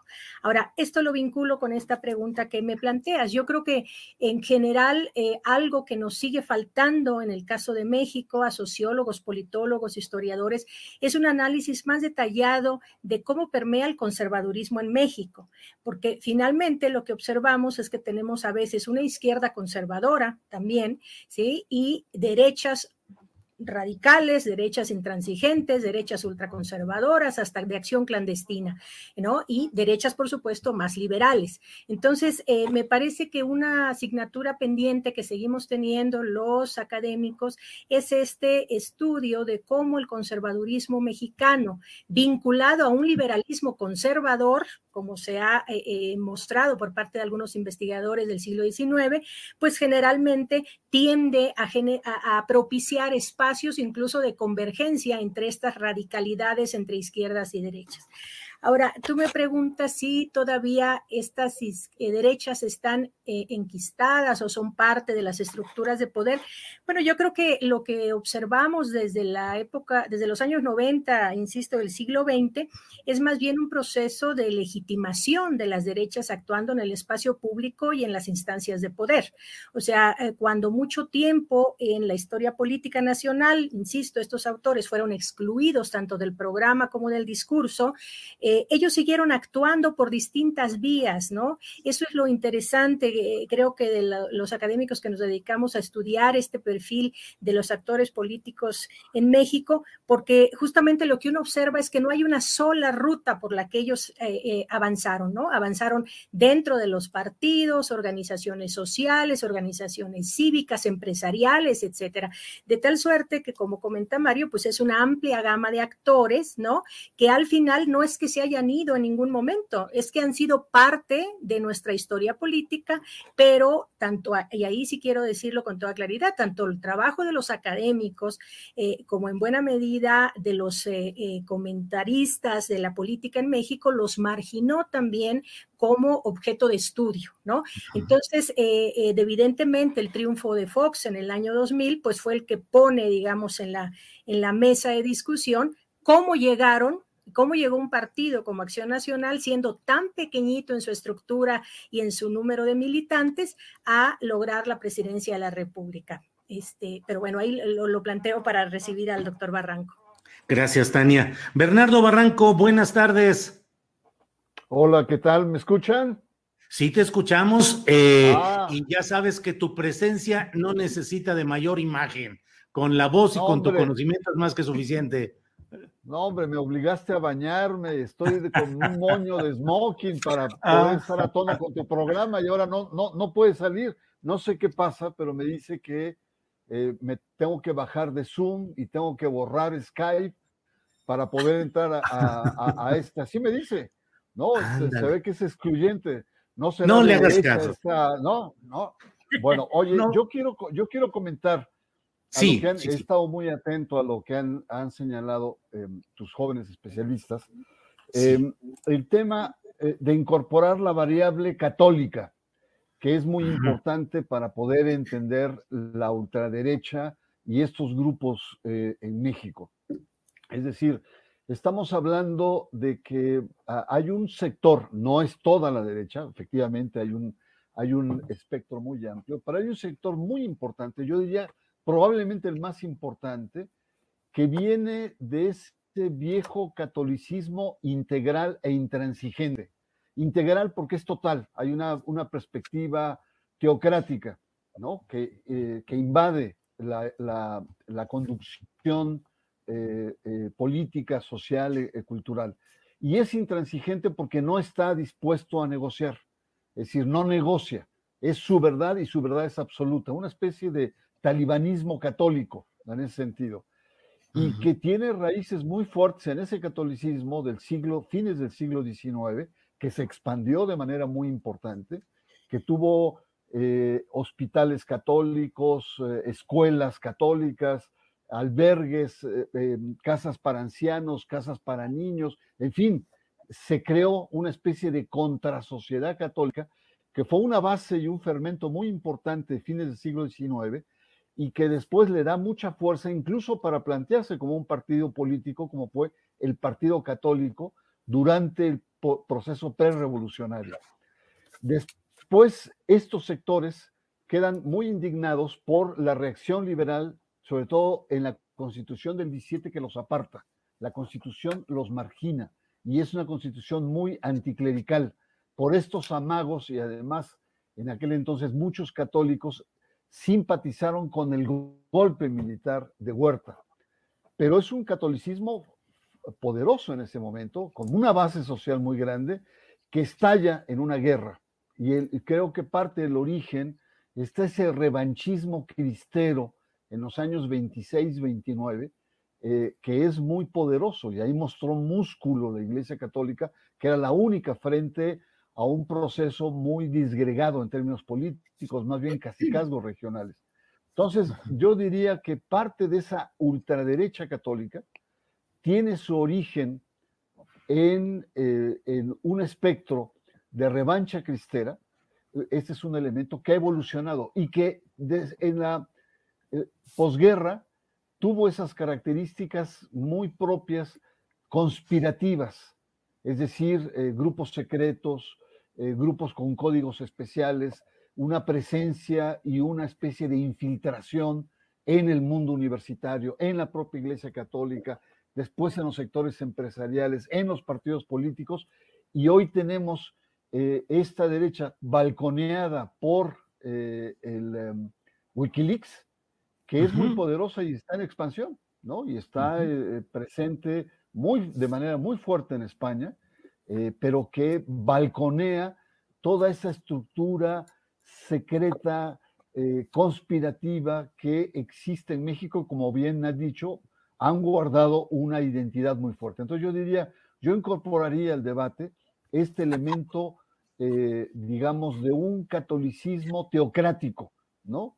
Que ha permeado y que ha evolucionado también, ¿no? Es decir, la iglesia ha cambiado y el Concilio Vaticano II cambió muchas coordenadas. Pero lo que, lo que quiero resaltar es que un sector, un tronco importante de esta derecha, incrustada en el PAN y en el poder, tiene su origen en la beta de la Iglesia Católica. Gracias, Bernardo. Bernardo Barranco, que ha hecho programas en Canal 11 en Sacro y Profano, entre otros temas referentes a esto de Wikileaks y del partido Vox de España. Ha tenido a Sósimo Camacho, eh, que junto con Nancy Flores han hecho una extraordinaria difusión del tema en la revista Contralínea.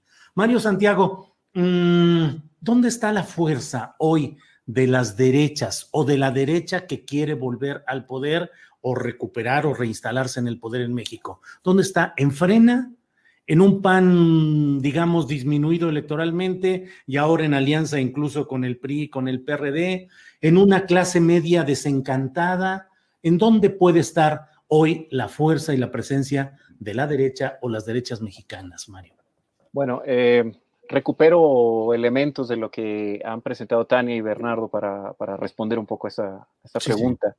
Em, primero, eh, podríamos pensar ¿no? en tres registros ¿no? para, tipificar a las derechas que nos puede ayudar a pensar esto. ¿no? Una de corte católico que es muy plural, heterogénea y conflictiva, en la que una de esas ramas sería eh, la que, de la que hace referencia Bernardo Barranco, ¿no? estos grupos semisecretos, tecos, yunques, etcétera. ¿no? Y otros actores que son públicos en el catolicismo y que podríamos identificar en las derechas. Otra más de corte liberal, liberal conservador, ¿no? Eh, en cuya agenda claramente está la apertura del mercado, un individualismo eh, ampliado, la retracción del Estado, etcétera, que también es heterogénea y conflictiva, y una tercera de corte nacionalista, ¿no? Que parte del supuesto de que existe la nación, esa esencia existe desde siempre y entonces funda sus principios en la defensa de esa nación y de evitar que haya amenazas externas. El asunto es que hay actores que atraviesan o que están en esas distintas vertientes. Yo ahí diría, incluso tenemos nacionalistas de derechas en el régimen actual, en el poder. O sea, hay una derecha de Morena y hay actores ahí que cuando se tocan ciertos temas, claramente los podemos encontrar en alguna de estas derechas, ¿no? ¿En dónde está la fuerza? Me parece que políticamente salvo algunos de estos actores que están en el régimen actual, eh, eh, con ciertas posiciones, sobre todo en ciertos temas como la familia o la educación, el tema de la legalización del aborto, etcétera, en general, eh, políticamente no son una gran amenaza porque la oposición está desarticulada. El PAN, francamente, no es una estructura política capaz de hacerle frente al régimen y, por lo tanto, de disputar electoralmente el poder político. Creo que la verdadera fuerza y en donde podríamos encontrar entonces a distintos actores de las derechas donde están de verdad ejerciendo presión, tiene que ver eh, más bien en el ámbito social, en la dinámica política de las organizaciones fuera de los partidos, en estructuras paraeclesiales, en distintos eh, asientos regionales, en la disputa por los sentidos comunes, ¿no? Sobre qué es la sociedad, qué es la moral, etcétera, en las redes sociales, donde hay distintos grupos de jóvenes adscritos a universidades eh, privadas y públicas, pero fundamentalmente algunas universidades privadas, que están construyendo foros virtuales, ¿no? incluso internacionales, vínculos con actores muy parecidos en otras partes del mundo, en España, en Argentina, en Chile, donde están construyendo sentidos comunes, por ejemplo, en torno a la propiedad privada, en torno a la idea de que esta presencia del Estado y de los populismos son la vuelta del comunismo, de la Guerra Fría, etcétera, que insisto, vistos desde fuera nos resultan anacrónicos y a veces hasta absurdos, pero me parece que ahí está la verdadera fuerza, me parece que políticamente no hay estructuras como partidos que sean capaces de disputar al régimen, aunque, insisto, no descartaría que, que existe dentro de esta estructura actual en el poder algunas, algunos grupos que podríamos identificar en las derechas. Gracias, Mario Santiago. Tania Hernández, tú escribiste un libro, Tras las huellas de la derecha, el Partido Acción Nacional, 1939, la fecha de su fundación, a 2000 fue el lapso del estudio. Este texto fue reeditado por el Fondo de Cultura Económica en este año. Mm, Tania, la derecha o las derechas han tenido en México algunas expresiones partidistas, el Partido Demócrata Mexicano o Partido del Gallito, que era la vertebración del sinarquismo, del movimiento sinarquista, y desde luego el Partido Acción Nacional. Pero, ¿qué queda de esa representación de la derecha en términos partidistas y electorales que fue el Partido Acción Nacional? ¿Qué queda hoy? Y si lo que queda es poco o menos en comparación con su pasado, te pregunto, ¿a qué se habrá debido ese descenso, si es que así lo consideras? Bueno, primero sí eh, eh, retomar esta idea que ya se planteaba hace un rato, ¿no? El, partido católico, digamos, es el primer partido, si podemos ubicarlo en las derechas, en 1911 del, siglo pasado. Luego, una serie de partidos anarquistas que eh, no tuvieron éxito en términos de consolidación y del cual deriva este PDM, que finalmente es el que obtiene el registro en el 79. Y el caso más exitoso de la derecha, pues es que es el Partido Acción Nacional. Sin embargo, eh, actualmente eh, el PAN está reducido casi al, mínimo necesario para mantener su registro a nivel nacional. Cuando uno observa el número de militantes eh, que son reconocidos por el Instituto Nacional Electoral, pues vamos a ver que prácticamente está en los 300 mil militantes. Entonces, la pregunta sigue siendo válida. ¿Cómo llega este partido al poder? Y no solo eso, ¿cómo se mantiene actualmente? Y ahí es donde quiero incluir la otra parte de mi argumento inicial. Eh, lo que observamos no solo en México, sino en el mundo, ¿no? Eh, eh, desde los años 80 del siglo pasado, 90, es justamente cómo cada vez menos los ciudadanos quieren pertenecer a partidos políticos. No les interesa ser parte de estas estructuras tradicionales y mucho menos cambiar sus ideologías ni programas en ningún sentido. Les interesa vincularse, y es lo que se observa desde el mundo de la politología, les interesa más bien vincularse en procesos electorales concretos y con agentes agendas temáticas concretas. Entonces, en ese sentido es que insisto en cómo estas redes de acción colectiva globalizadas, que en buena medida se vinculan al tema de los derechos humanos, suelen contribuir a la movilización de partidos como Acción Nacional en coyunturas electorales concretas, ¿no? Y esto también se vincula con lo que ha argumentado Mario, cómo hay una amplia red de jóvenes debatiendo sobre agendas concretas, lo que ahora se le conoce como issues, ¿no? Entonces, estos temas concretos y ya no las ideologías, los amplios programas, etcétera. Ahora, en esa perspectiva, eh, eh, ¿qué es lo que queda del PAN? Pues finalmente el, PAN puede ser un partido pequeño a nivel de estructura y a nivel de, militancia, pero es la segunda fuerza política en el Congreso de la Unión. Entonces, eh, también quiere decir que sigue representando a buena parte de la sociedad mexicana y que se... Eh, eh, digamos, constituye en la principal fuerza opositora, ¿no? podrá o no articularse como una red no solo creíble, sino poderosa para los siguientes procesos electorales, que ese es el ámbito natural de acción de, de, los partidos, bueno, yo creo que tiene que ver en buena medida con las alianzas pragmáticas que hacen no solo el PAN, sino los otros actores. Incluso como parte de las derechas en los partidos, y con esto voy cerrando esta temática, eh, también hay que considerar el ascenso de la tecnocracia priista. Eso es parte de las derechas dentro de los partidos políticos, ¿no? Y gracias a ese ascenso de la tecnocracia priista fue que también llegó el PAN. Si no, no se hubiese podido consolidar una alianza que le permitiera el reconocimiento del triunfo en el año 2000. Entonces, eh, yo creo que eh, si bien los partidos están sumamente cuestionados y el caso del PAN no tendríamos para nada que dudarlo, de todas maneras siguen siendo un peso importante porque los procesos electorales siguen definiendo en buena medida parte de las agendas que se debaten y de la, y de la disputa ¿no? por el poder político. Tania, Mario y Bernardo, yo hago preguntas, pero desde luego ustedes pueden eh, responder, comentar, argumentar lo que quieran respecto a lo que están diciendo, dejando de lado mi pregunta o contestándolo luego como quieran. Entonces, yo pregunto, pero obviamente en todo lo que se está planteando hay muchos temas que requieren precisiones y puntualizaciones. Entonces, yo pregunto porque es mi obligación, digamos, pero ustedes hagan lo que quieran. Lo importante es su voz, lo importante es su opinión.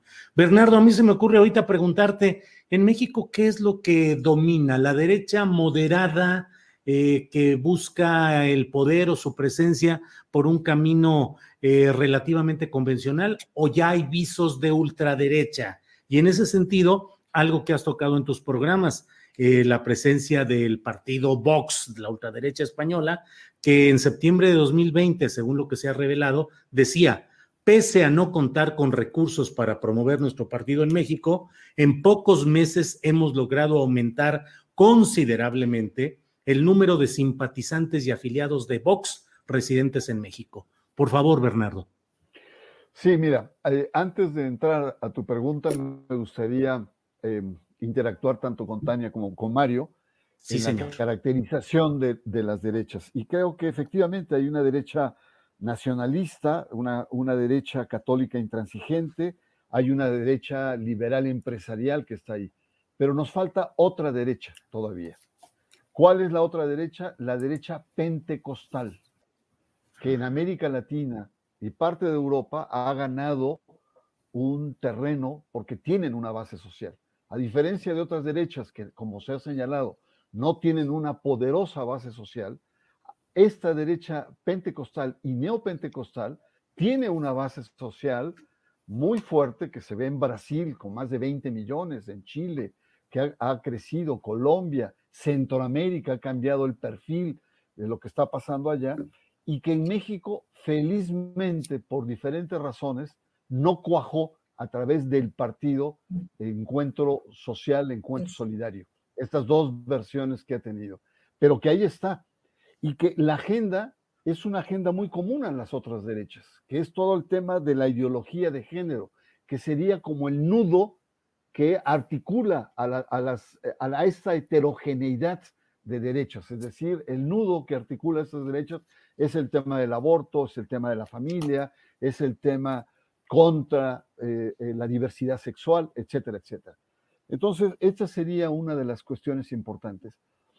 Lo que ha salido, y voy a tu pregunta, Julio, en los documentos de, Wikileaks, es eh, la, diferencia que hay entre México y España, de estas dos derechas, ¿no? Son, que son la misma, es una derecha eh, católica, eh, conspirativa, digamos, de, inspiración cristera, revanchista. Y la diferencia es que, en el caso de Hazte y Citizen Go en España, es que ha venido eh, ganando base social.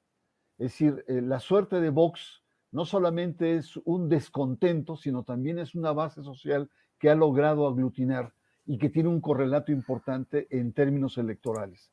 El reproche que se hace en los documentos donde evalúan una y otra es que el yunque no ha logrado una base social. Es decir, el yunque tiene una gran penetración en las estructuras de poder, en las cámaras empresariales, en las universidades, en partidos políticos, etcétera, pero no es, no tiene una base sólida. Probablemente por lo que dice Tania, que los jóvenes hoy ya no tienen esta forma de participación tradicional. Probablemente es una hipótesis. Otro elemento de diferencia entre México y España es que en España la Iglesia Católica ha tomado distancia de, de Vox y de la derecha, ¿no? Es decir, eh, eh, eh, incluso en 2014 inició una investigación y hay obispos que condenan al yunque o a la derecha española católica entrar en sus diócesis. Y en México no. En México hay un silencio sepulcral y sabemos muy bien de los vínculos muy estrechos entre un sector muy importante de la jerarquía con estos grupos eh, de derecha. Entonces, hay diferencias notables, pero sí creo que es muy importante el, resaltar el ascenso de esta derecha pentecostal, que hay muchas diferencias, pero hay un nudo en donde convergen, que es este tema de ideología de género. Gracias, Bernardo. Mario Santiago, eh, si la derecha o las derechas en México no tienen una, una estructuración propicia para ganar electoralmente, es decir, si efectivamente el PAN es la segunda fuerza en el Congreso, pero aún así su fuerza y su presencia es menor. Si no tienen candidatos relevantes, según mi punto de vista, si sus figuras más eh, conocidas públicamente, pues son Diego Cervantes de Ceballos, ahora Ricardo Anaya, que está en líos judiciales, eh, Marco Cortés, ¿qué riesgos implica el que una derecha con tantos intereses no tenga un cauce institucional claro? ¿Eso qué propicia? La tentación del golpismo, la tentación de recurrir a ayudas externas. ¿Cómo puede tener una, un flujo sano esa derecha en México, Mario? la pregunta es, eh, complicada, ¿no? Y hablar de un flujo sano es tremendo. Em, a ver, eh, respecto a lo que acaban de comentar para el caso español y mexicano, yo quisiera recuperar algo que permitiría vernos en un espejo regional. Sí, señor. Em, pero si están escuchando, creo que hay un. Sí, sí, te escuchamos bien, te escuchamos bien, sí, sí. Ah, perfecto. Sí, te escuchamos bien. A ver, creo que tengo algún problema de conexión. No. Acá te escuchamos bien, ¿eh? Acá ah, estás ah, perfecto. Bueno, eh, hay estudios que, que han abordado el caso argentino y el caso brasileño de los últimos años y me parece que es interesante traerlo a colación para vernos en ese espejo y problematizar el caso mexicano, ¿no? A propósito de esta pregunta. Eh, en ambos casos, después de eh, regímenes identificados dentro de algunas de las izquierdas, ¿no? Estoy pensando para el caso argentino, después de los gobiernos de, los Kirchner, em, y para el caso brasileño, eh, los gobiernos de Lula y luego de Dilma Rousseff, vienen estos giros, ¿no? Hacia la derecha, en el caso argentino, el voto para Macri, ¿no? Una derecha liberal, eh, un empresario, básicamente, y en el caso brasileño, pues el voto con Bolsonaro, que es más bien hacia un populismo de derechas, una versión tropical, ¿no? De Trump. Eh, y en ambos casos hay trabajos que han identificado eh, el voto clave de las iglesias evangélicas, eh, en ambos casos han sido fundamentales, y de clases medias, ¿no? De profesionistas. Interesante por lo que señalaba Bernardo Barranco respecto al peso tremendo que han adquirido estas iglesias desde los años 90 y que no es gratuito también por lo que ha ido argumentando Tania. Eh, estas iglesias han ido avanzando también como articuladores de distintos actores, es decir, de sectores populares, de clases medias y de empresarios con agendas, ¿no? Se han convertido, digamos, en eso, por un lado. Y por otro, esos estudios lo que han mostrado es que hay sectores populares que se beneficiaron de programas sociales, tanto en el gobierno de los Kirchner en Argentina como del de, caso brasileño, que recibieron beneficios de distinto tipo en agenda social, pero que, según estos estudios, no completaron estos procesos ideológicos políticos, ¿no? Entonces, son sectores que empezaron a identificarse a sí mismos como clases medias. Entonces, yo ya no soy pobre, ahora soy clase media y quiero votar por lo que defienda eso no por lo que me regrese a ser pobre. Y entonces, en ambos casos, lo que se ve es un voto muy importante hacia la derecha de sectores que primero fueron beneficiados de programas sociales y que después dicen, no, ahora yo voto por esto. Una base importante del voto por Bolsonaro venía de ese lado y del apoyo de las iglesias evangélicas que, que capitalizaron este tipo de descontentos. Lo traigo a colación porque si nos vemos en ese espejo, eh, hay sectores de clases medias y sectores eh, populares que más bien están vinculados con, la, con una cierta figura presidencial, pero que no hay una articulación partidista y que en un escenario hipotético que no logre canalizar por vías institucionales, por esta línea que, que, que, señalaba Tania, ¿no? La ausencia de una discusión más ideológica o articulada, sino más bien coyuntural, eh, lo que podemos encontrar es eso, es decir, la aparición de una figura construida ¿no? O una figura eh, más bien eh, popular. Que pueda atraer estos distintos sectores. Y ahí sí nos veríamos en un escenario bastante complicado, con un electorado más bien apasión, eh, que por distintas pasiones y lejos de, una agenda política aterrizada, estaría yéndose por ese lado. Ahora, tenemos expresiones de otro tipo si fuera de los canales institucionales, pero son, son menores. O sea, incluso en algún momento se dijo, frena es eso, pero lo, cierto es que Frena eh, fue y es más bien un cascarón de distintas vertientes, es decir, había sectores que de hecho se llaman a sí mismos cristeros, a propósito de lo que señalaba Bernardo Barranco, se reivindican a sí mismos cristeros, pero no acabaron de negociar bien con los sectores proempresariales de Frena, no, construyeron una agenda común, empezaron a salirse, etcétera. Entonces, creo que por ese lado no se ve, por lo menos en un panorama cercano, una salida explosiva de ese tipo. Me parece que más bien habría que vernos en esos espejos latinoamericanos para pensar en otras posibilidades hacia dónde podrían ir estos distintos actores. Gracias, Mario. Eh, Tania Hernández. Tania, eh, coloco en la mesa de discusión dos hechos. Uno, que mm, con sus asegúnes claroscuros y altibajos estamos en presencia de un gobierno sexenal de izquierda o de centro izquierda, por una parte. Y por otra, lo que hoy está pasando, la efervescencia, la lucha política, eh, la revocación de mandato, eh, la próxima elección presidencial, las luchas internas dentro de Morena. ¿Crees que la izquierda en México está en riesgo y que esa derecha o derechas pueden tener una buena oportunidad de triunfar electoralmente en 2024? Bueno, eh, yo creo que eh, definitivamente la, izquierda está en riesgo por sí misma. O sea, son muy hábiles justamente para ponerse eh, piedritas en el zapato y para generar tensión quizás en, la, en, en vez de construir consensos, pues siempre hay las grandes divergencias que terminan por fracturarla. Pero por otro lado, por supuesto que las derechas están haciendo su trabajo.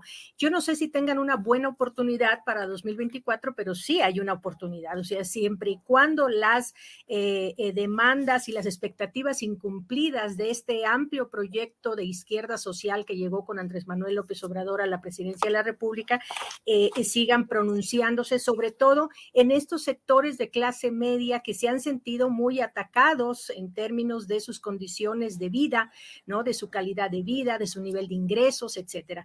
Entonces, eh, eso crea, me parece a mí, un, pues un caldo de cultivo eh, propicio para cualquier reactivación de estos grupos, ¿no?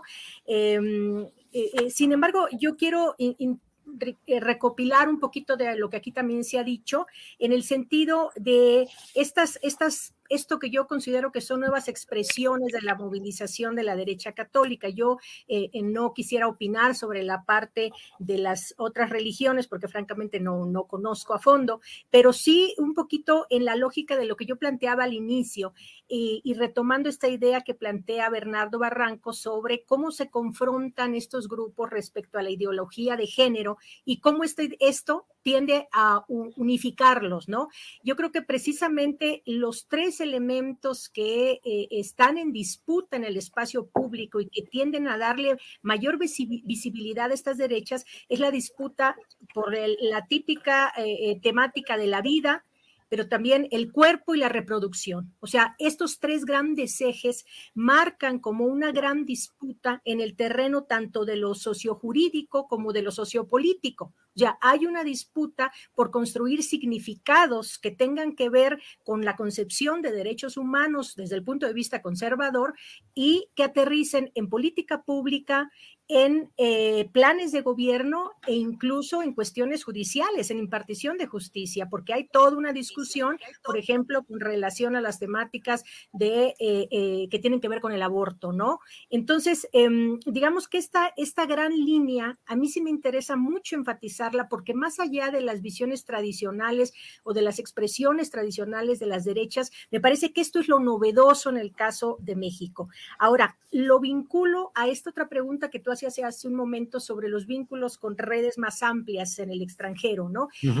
por ejemplo, en el caso del PAN, pues esto no es nuevo. Ellos tienen una relación no reconocida en un principio y después reconocida e institucionalizada con las redes de la democracia cristiana internacional, ¿no? O sea, en los que nos dedicamos a estudiar estos movimientos, sabemos que su primer acercamiento fue con la democracia eh, eh, cristiana alemana y con la democracia cristiana sudamericana y más recientemente con la democracia democracia cristiana española a través del PP justamente cuando eh, eh, Felipe Calderón fue presidente del PAN y después cuando llega Fox al gobierno y después cuando el propio Calderón llega al gobierno. Ahora, en esa lógica, obviamente se ampliaron las, las redacciones internacionales tradicionales que ya les proveían de, discurso, de programa, de recursos económicos, de, eh, de, capacitación, porque varios panistas han sido capacitados en estas distintas, eh, digamos, perspectivas de la democracia cristiana, ¿no? Y em, me parece a mí que esto abona a tu pregunta de qué riesgos se corren de que actores no institucionalizados participen dentro de la vida de los partidos de manera informal. Bueno, estos actores no solo son nacionales, evidentemente son internacionales y van más allá de los tradicionales actores, ¿no? Este, empresariales, financieros, eh, eh, religiosos, etcétera. Ahora, nada más para dar el ejemplo de lo que ha pasado en México, si ustedes recuerdan, en junio de 2017, cuando es el mes del orgullo lésbico gay, eh, recordarán que en la prensa lo que vimos fue como un camioncito que se llama el camión del autobús de la libertad recorría varios estados, ¿no? Y justamente en oposición a todas las políticas de despenalización del aborto y de matrimonios entre personas del mismo sexo. Y, lo primero que uno se pregunta es de dónde salió esa estrategia. Bueno, pues esa estrategia viene de los vínculos que se han creado justamente con las estrategias españolas, ¿no? En donde se va creando un tipo de eh, discurso que además pretende eh, recabar no solo recursos económicos, etcétera, sino las voluntades de ciudadanos y de ciudadanas actuando a favor de esta agenda pública conservadora, ¿no? Este, y cierro este comentario diciendo que si uno observa la cantidad de organizaciones eh, ciudadanas que han crecido a la luz de estas temáticas desde principios de los años 90, yo por lo menos así de buena visibilidad registro 20 organizaciones que están sumamente vinculadas en México y con actores en España, ¿no? Gracias, Tania Hernández Vicencio. Eh, Bernardo Barranco, Bernardo, pues un poco retomo aquí la pregunta. Eh, ¿Está en riesgo la izquierda o centroizquierda que hoy está en el poder?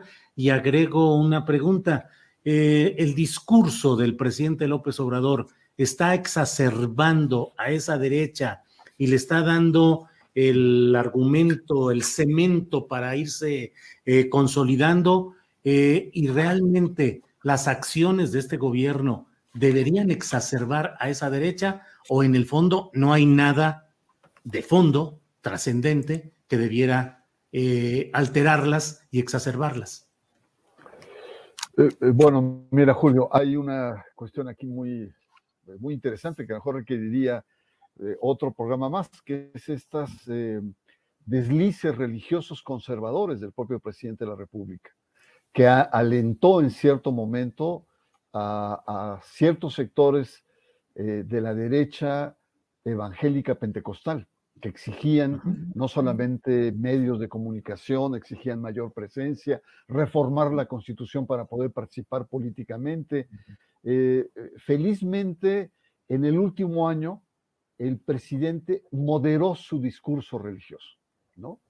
Y eso eh, es una buena señal en el sentido de que el propio Andrés Manuel López Obrador estaba dándose cuenta de las consecuencias que tenía.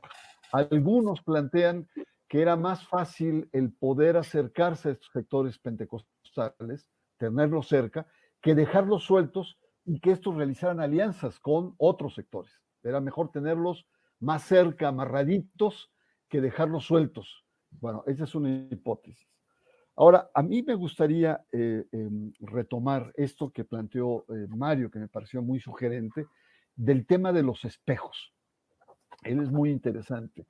Yo creo que eh, México, a diferencia de Argentina, Brasil, Chile, incluso la propia España, es que eh, no viene de una experiencia de golpes de Estado o de dictaduras de derecha muy prolongadas.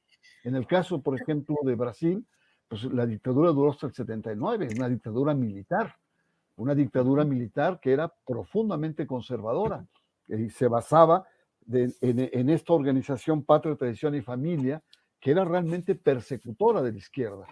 En, eh, Argentina, la AAA, que había un, órgano armado, un brazo, para enfrentar, ¿no? ejecutar a, grupos de izquierda. Es decir, estas, Chile eh, ni se diga, es decir, y en México no, no tenemos, no tuvimos esta experiencia. Yo recuerdo mucho, eh, no sé si Tania como historiadora eh, analista de estos temas, una revista de Nexos, ahí por los años 80, que se titulaba Al fondo a la derecha.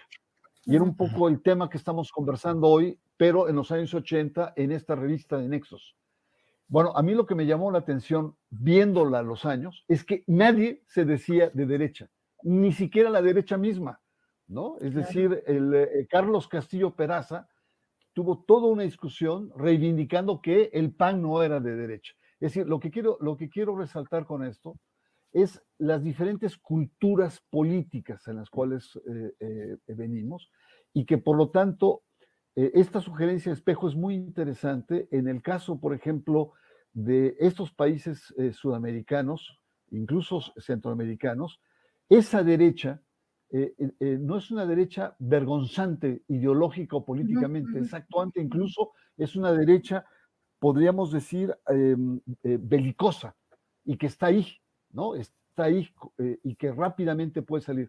En México no es tan así, porque venimos de otra tradición, de otra cultura y de otro contexto histórico. De tal manera que la derecha, para muchos sectores, sigue siendo una palabra mala, una palabra em, descompuesta. ¿no? Eh, sin embargo, creo que, eh, y aquí sí me parece muy interesante lo que, lo que señaló Mario, son elementos de estas derechas, de estas interconexiones que hay. Y yo diría no solamente son eh, interconexiones de redes, yo iría a los dineros. ¿De dónde vienen los dineros de estas derechas? ¿Quién está financiando a quién? Tanto a nivel de los pentecostales como a nivel de los católicos. Es curioso porque el yunque mexicano financió estas organizaciones, sobre todo el gobierno de Vicente Fox en España, pero ahora es al revés. Son los europeos que están nutriendo con recursos abundantes a esta red de organizaciones que creo que Tania con 20 se quedó corta. Yo tengo más o menos como unas 50 organizaciones. ¿De dónde vienen? Vienen de la Fundación Conrad Adenauer, vienen de la Unión Europea, vienen del lobby de los diferentes gobiernos, vienen de los propios eh, recursos de partidos políticos. Es decir, tenemos que incorporar elemento, elementos de la logística y sobre todo de los dineros, de los cuales estas derechas se nutren. Bien, Bernardo, muchas gracias. Eh, Mario Santiago Jiménez. Mario, ¿quiénes son los ideólogos de las derechas mexicanas en este momento? Están flacos en ese sentido, ¿no? Hay, hay eh, pocos personajes que realmente estén, bueno, a diferencia de otros momentos históricos, ¿no? Hay, eh, hay varios trabajos muy interesantes sobre el, no solo ideólogos, sino intelectuales, que podríamos decir de las derechas, ¿no? Con una amplia producción, no solo literaria, sino conferencias y cursos que daban línea. Ahora me parece que en ese sentido hay, una flaqueza de personajes. Yo lo conectaría un poco, poco como para problematizar esto que señalaba eh, Bernardo Barranco, yo diría, sí, sí está flaco de intelectuales en la derecha mexicana, pero eh, me parece que no los necesita del todo en este momento. Yo diría, si movemos la mira hacia otros espacios donde se están articulando estas experiencias, yo insistiría en las redes sociales y el peso que tienen en estas organizaciones, eh, vamos a encontrar personajes, por ejemplo, como Agustín Laje. Agustín Laje es un joven argentino, ¿no? que ha hecho varios bestsellers, entre ellos este, uno em, que circuló mucho en Argentina, el eh, Libro Negro de la Nueva Izquierda. Es un texto lleno de lugares comunes, ¿no? que es básicamente una traducción de textos anticomunistas de otros momentos, una caricaturización del papel del Estado en la economía, este, otra vez una defensa del individuo, eh, y, integra temas de la agenda actual, ¿no? la legalización de las drogas, etcétera, etcétera, etcétera. Ese personaje, por ejemplo, tiene miles de seguidores mexicanos. Si uno entra a sus redes sociales, va a encontrar muchos seguidores mexicanos que reproducen sus conferencias y que hacen versiones locales de eso, por ejemplo. Entonces, me parece otra vez que tendríamos que estar pensando en otro registro, ya no ese registro que exigía a un faro que mandaba la luz a través de un libro o a un gran intelectual egresado de una universidad capaz de trazar la gran ruta, precisamente por lo que ya señalaba Tania, es decir, este no es el registro de las grandes ideologías. No quiere decir que no hay ideología, por cierto, ¿no? O sea, claro, eso habría que matizarlo, pero creo que más bien se está moviendo en otro registro y más bien tenemos una serie de personajes que producen best sellers que se consumen incluso en las librerías de los, de los aeropuertos, ¿no? O en redes sociales que están construyendo estos lugares comunes. Y ahí entonces yo diría, también habría que matizar esta idea de que estoy totalmente de acuerdo, no son las mismas culturas políticas y no son las mismas trayectorias históricas, pero lo interesante es que muchos de estos grupos están asimilando repertorios y discursos de otras experiencias. Ejemplo concreto, el pañuelo azul contra el pañuelo verde claramente se produjo en el contexto político argentino, ¿no? En un debate específico, y acá se reprodujo como un símbolo. El pañuelo verde es la defensa, eh, perdón, el pañuelo azul es la defensa de la vida, etcétera, etcétera, etcétera. Y eso es una asimilación de repertorios de otras partes, ¿no? Yo aquí además agregaría, por cierto, no solo verlos en el espejo latinoamericano, vamos a voltear también a la derecha estadounidense, que ahí también es un tema pendiente, una agenda de investigación pendiente. Hay un sector de población mexicana que radica en Estados Unidos que defendió el voto por Trump que incluso hicieron campaña en redes sociales diciendo los defensores de la vida y de la patria son Trump y López Obrador, es decir, construyen todo un imaginario que está fuera de nuestras coordenadas, pero que es población mexicana sentada en Estados Unidos, con una línea católica ahí de fondo que les permite leer el escenario de esa manera. Entonces, volviendo a la pregunta inicial, me parece que ahorita hay, una flacura ahí de intelectuales, ¿no? Pero me parece que no lo necesitan porque va por otro lado el registro. Gracias, Mario Santiago Jiménez. Tania Hernández Vicencio, ¿qué elementos de la realidad política actual fortalecen al discurso de la derecha y le propician o le pavimentan sus posibilidades de regreso al poder, digamos, en 2024?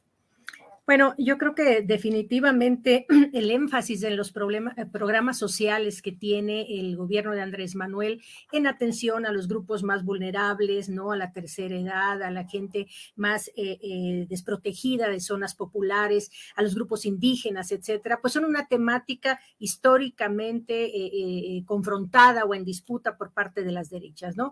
La otra cuestión que me parece a mí que abona también es un poco el estilo personal de gobernar del presidente, o sea, esta lógica que se le ha eh, etiquetado como autoritario, ¿no? Vertical, jerárquico, etcétera, en donde, bueno, hay un sector de las derechas de clase media que justamente lo que discuten es eh, la necesidad de tener contrapeso, sobre todo esta derecha más liberal, ¿no? Eh, más en la lógica del liberalismo político, de tener contrapesos importantes respecto al poder del presidente.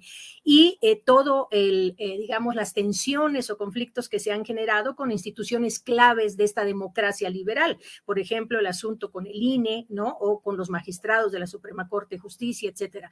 Entonces, eh, eh, digamos que eh, estos elementos que tienen que ver con sectores de clase media educada, políticamente activos, participando en partidos políticos y además vinculados a redes ciudadanas, yo creo que generan un buen marco de referencia para la reactivación. Ahora, el caso de cómo se ha manejado, por ejemplo, la pandemia, pues ha sido también un elemento adicional en el que las derechas han empezado a cuestionar, a criticar el manejo público de los recursos, la organización, la perspectiva, la, la política de salud, etcétera, ¿no? Eh, quizás un poco a diferencia de la derecha, por ejemplo, en Brasil, que ah, eh, se manifestaba por todos enciérrese y que no dejen salir a nadie, toque de queda. En el caso de México ha sido menos, menos visible este tipo de discurso, pero siempre permea, eh, ¿no? En, ciertos espacios en donde se suele escuchar, incluso hasta este tipo, eh, hasta este tipo de situaciones. Eh, nada más para cerrar el comentario y que no me quede yo con este elemento, me parece muy interesante este, este planteamiento que hace Bernardo Barranco en el sentido de seguir la ruta de los dineros, ¿no? Para, para ver las articulaciones. por ejemplo, a mí personalmente me, llama mucho la atención, pues toda la participación con esta red europea de One of Us, ¿no? En donde se vinculan eh, eh, estas redes eh, pro vida, ¿no? Este, que tienen que ver con estas temáticas y que evidentemente están recibiendo recursos y capacitaciones, etcétera. Entonces, nada más para, para concluir y cerrar em, con relación a tu pregunta, eh, eh, la idea, yo creo que en el caso de México es que no solo no existen ideólogos de peso, los temas siguen siendo básicamente los mismos y, por ejemplo, un espacio que, pretende convertirse en una tribuna de difusión es esta, esta versión de Internet de Yo Influyo, ¿no? Que es una, eh, un espacio digital en donde, como sabemos, escriben varios panistas, yunquistas, etcétera. Y, por ejemplo, eh, eh, para dar un ejemplo a, a, esta opción más juvenil como la que plantea Mario para el caso de Argentina, pues en el caso de México todos sabemos que el panista Rodrigo Iván Cortés, que ha sido secretario de Relaciones Internacionales del PAN y que coordina el Frente Nacional por la Familia y, eh, pretende también de alguna manera pues eh, ser visible como uno de los ideólogos, ¿no? Eh, personas jóvenes tendiendo nuevas propuestas y redes con el extranjero, etcétera. Pero esos serían como pues los elementos novedosos, digamos, dentro de estas derechas. Gracias, Tania. La verdad es que ha sido una mesa espléndida con muchas aportaciones con claridad y con contundencia en el análisis. Nos quedan cuatro minutitos eh, de, del programa y bueno, yo aprovecho para pedirle a Bernardo Barranco que nos haga el favor de cerrar este programa con la conclusión, la idea, el planteamiento general que desea hacer sobre este acercamiento, que ojalá Tania, Mario, Bernardo, ojalá podamos reproducirlo, tengamos alguna otra mesa eh, sobre estos temas próximamente. Pero Bernardo, por favor, tu opinión para redondear, para cerrar esta mesa, por favor, Bernardo. No, mira, ha sido, yo coincido contigo, ha sido una mesa muy rica, eh, muy diversa, de diferentes enfoques, creo que ha sido realmente muy interesante. Mira, yo concluiría señalando eh, que eh, lo que hemos dicho aquí es que la derecha es heterogénea, es decir, no existe una derecha. Existen muchas derechas y, depende del foco, podemos ampliarla hasta 10 segmentos quizá. Esa ha sido una cuestión. Dos, la derecha ya no la podemos pensar como antes, como un fenómeno local. La derecha hoy es un fenómeno global, con mucha interacción ideológica, logística, de intercambio y financiera. De tal manera que sería muy, eh, muy mezquino de nuestra parte solamente focalizarla hay muchos espejos, como se ha señalado. Tres, eh, uno de los aspectos importantes de esta derecha es em, el cómo se van compaginando en tanto en América Latina como en Europa, con diferentes agendas, pero cercanos, y también Estados Unidos. ¿no? Esto me parece muy interesante. Es decir, por ejemplo, podemos entender que eh, hay una, em, son, eh, hay un racismo en Europa eh, antiislámico, por ejemplo, ¿no? y esto hay una gran diferencia con América Latina, donde ese factor no, no incide. Pero también podemos decir que hay sectores islámicos ultraconservadores que podrían sumarse a esta agenda de la derecha. En la agenda de la derecha puede ser muy diversa, pero el, nudo, como se ha señalado, como lo ha señalado y Tania lo ha reforzado, es esta cuestión de la llamada ideología de género. Esta, esta narrativa de la vida o esta narrativa, sobre todo de la reproducción, está muy clara y los une a todas estas derechas. Otro aspecto muy importante, además de esta convergencia de, eh, contra la llamada ideología de género, es el tema de las nuevas formas de participación. Ya no es como antes, ya no es como antes en donde había una militancia, una estructura sólida, ¿no? Eh, eh, podemos decir que es una militancia líquida, ¿no? Haciendo honor a, Bauman. Es decir, es muy flexible a través de las redes sociales, es muy amorfa, a veces es gaseosa. Sin embargo, eh, otro elemento que une a muchas de estas derechas y que no, nos, no hemos podido conversar es el tema de la violencia. Muchos de estos grupos de la derecha tienen una, una, una, una raíz, una matriz de violencia. En el caso del Yunque, el caso del Yunque es una organización paramilitar. Ahí están sus raíces, ¿no? Eh, y ahí están las raíces de los golpes militares en América Latina, ¿no? Entonces, creo que es otro de los elementos centrales que quizá en una próxima emisión podríamos ahondar. El tema de la violencia, que no solamente es una violencia física, etcétera, sino hay otras formas de violencia con las cuales la derecha se ha estado destacando en los últimos años. Pues vaya que tenemos temas y que tenemos materia para ir avanzando en un próximo programa. Por esta ocasión, eh, Mario Santiago, muchas gracias y buenas tardes por tu participación de hoy. No, gracias a ustedes por la invitación. Gracias. Tania Hernández Vicencio, gracias y buenas tardes. Gracias, gracias a todos. Eh, Bernardo Barranco, muchas gracias por tu participación. Buenas tardes. Desde la oscuridad de mi espacio les envío un abrazo a Tania y Mario. Pero desde la luminosidad intelectual que hemos compartido Tania, Mario y tú, eh, muchas gracias a los tres y espero pronto que pronto nos veamos para otro tema de análisis que puede ser el que propone Bernardo o algún otro que podamos platicar más adelante. Gracias a los tres. Buenas tardes. Gracias. Gracias.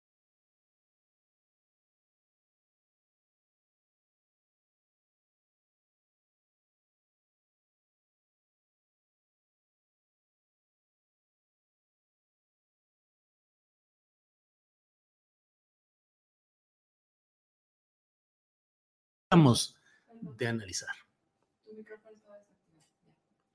¿Ya está activado? Eh, un segundito.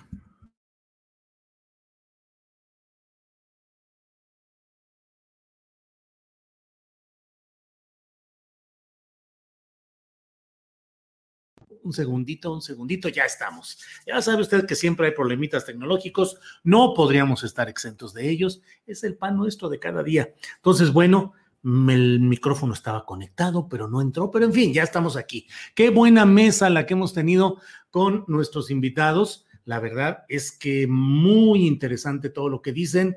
Yo creo que eh, es importante que escuchemos y yo diría que aprendamos y analicemos parte de lo que nos han planteado nuestros invitados. Bernardo Barranco, el doctor, el gran jefe en eh, análisis e investigación sobre la derecha, sobre eh, los grupos religiosos. Tania Hernández Vicencio, ella es doctora en Ciencias Sociales por el Colegio de la Frontera Norte.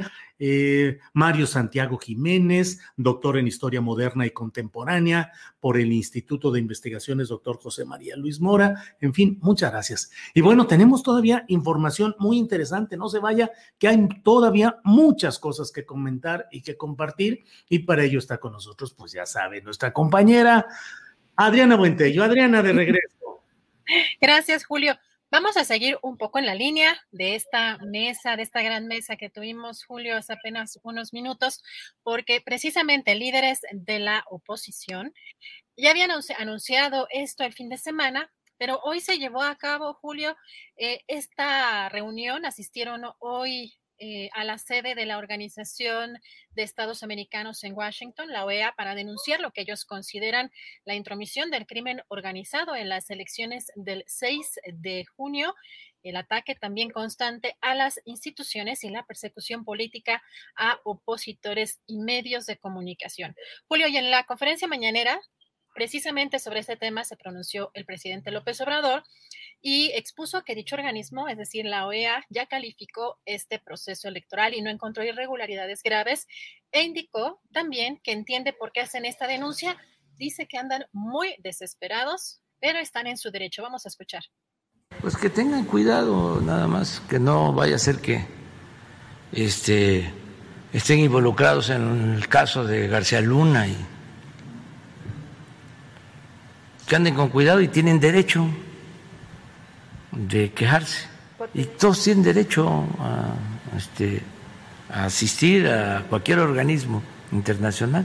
Si la OEA le hace algún llamado al gobierno mexicano, ¿ustedes responderían de manera positiva ante este tema, sobre todo en temas de interés? Es que la OEA ya emitió una este, certificación, si se le puede llamar, sobre las elecciones solo que cambie.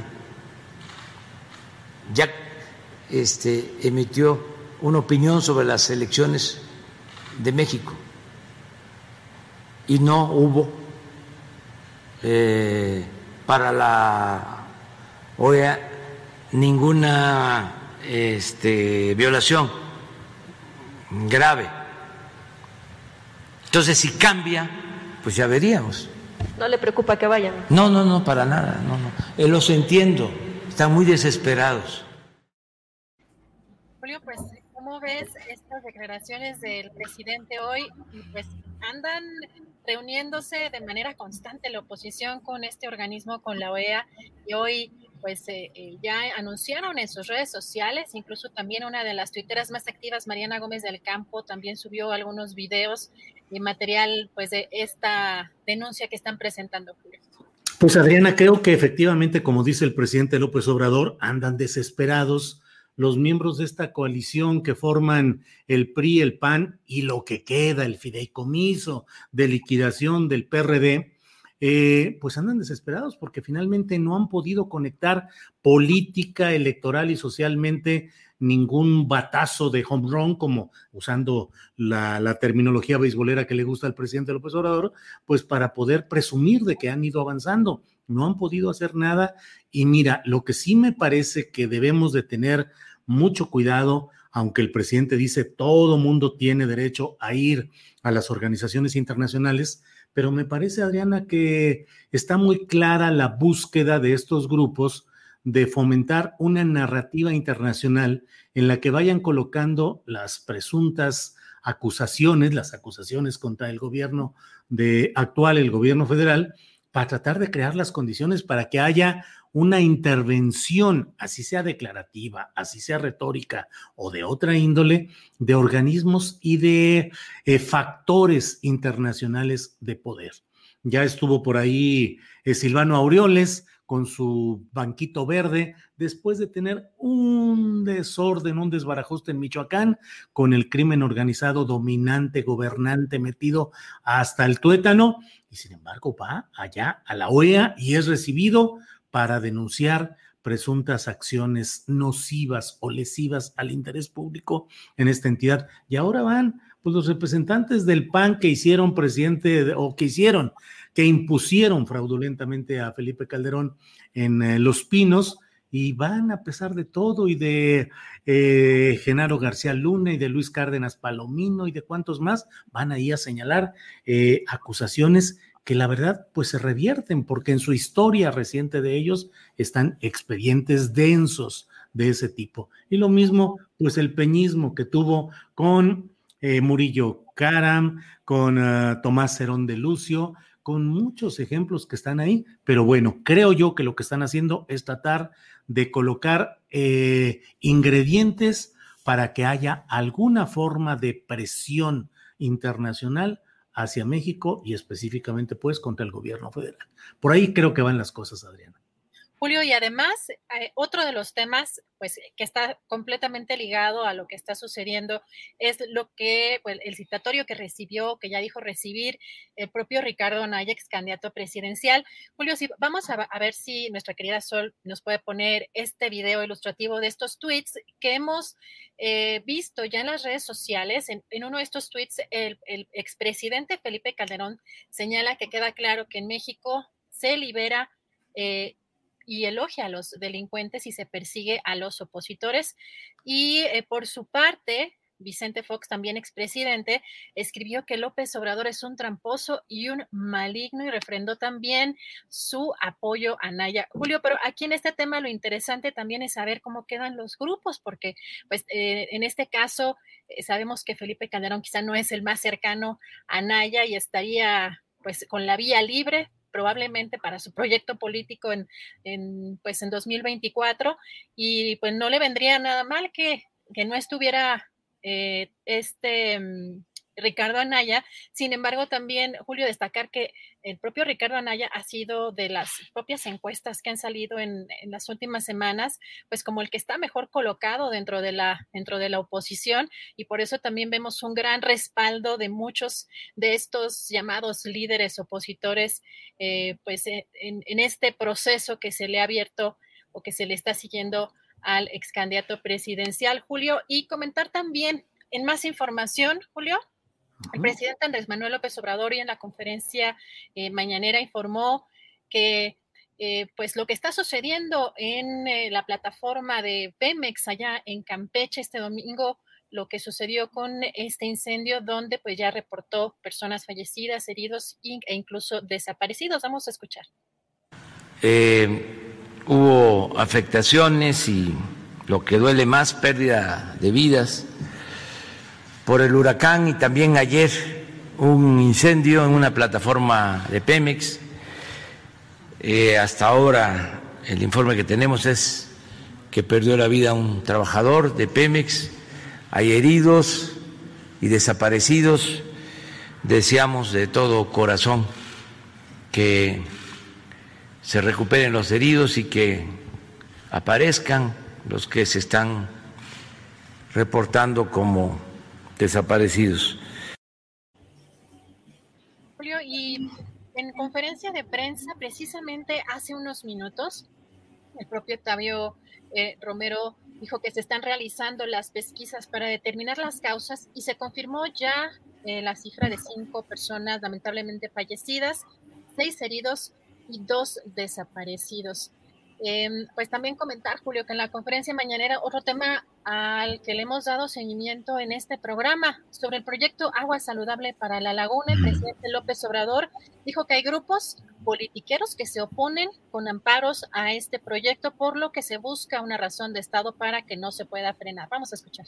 Tenemos que eh, buscar la manera de que se haga eh, el acueducto porque es un asunto para enfrentar un problema grave de contaminación de arsénico. Hay grupos de politiqueros que se oponen, aunque parezca increíble. Tan es así que ya habíamos comenzado a trabajar y presentaron amparos. Entonces fui allá pues a decirles a todos, ayuden, porque es agua eh, limpia, agua sana para la población. Si este, no ayudan y ponen amparos, pues no se va a hacer la obra. Pero me he quedado pensando de que como son intereses creados. Apenas estaba yo saliendo de la reunión y ya uno de los dirigentes estaba diciendo, no nos importa, nos vamos a amparar.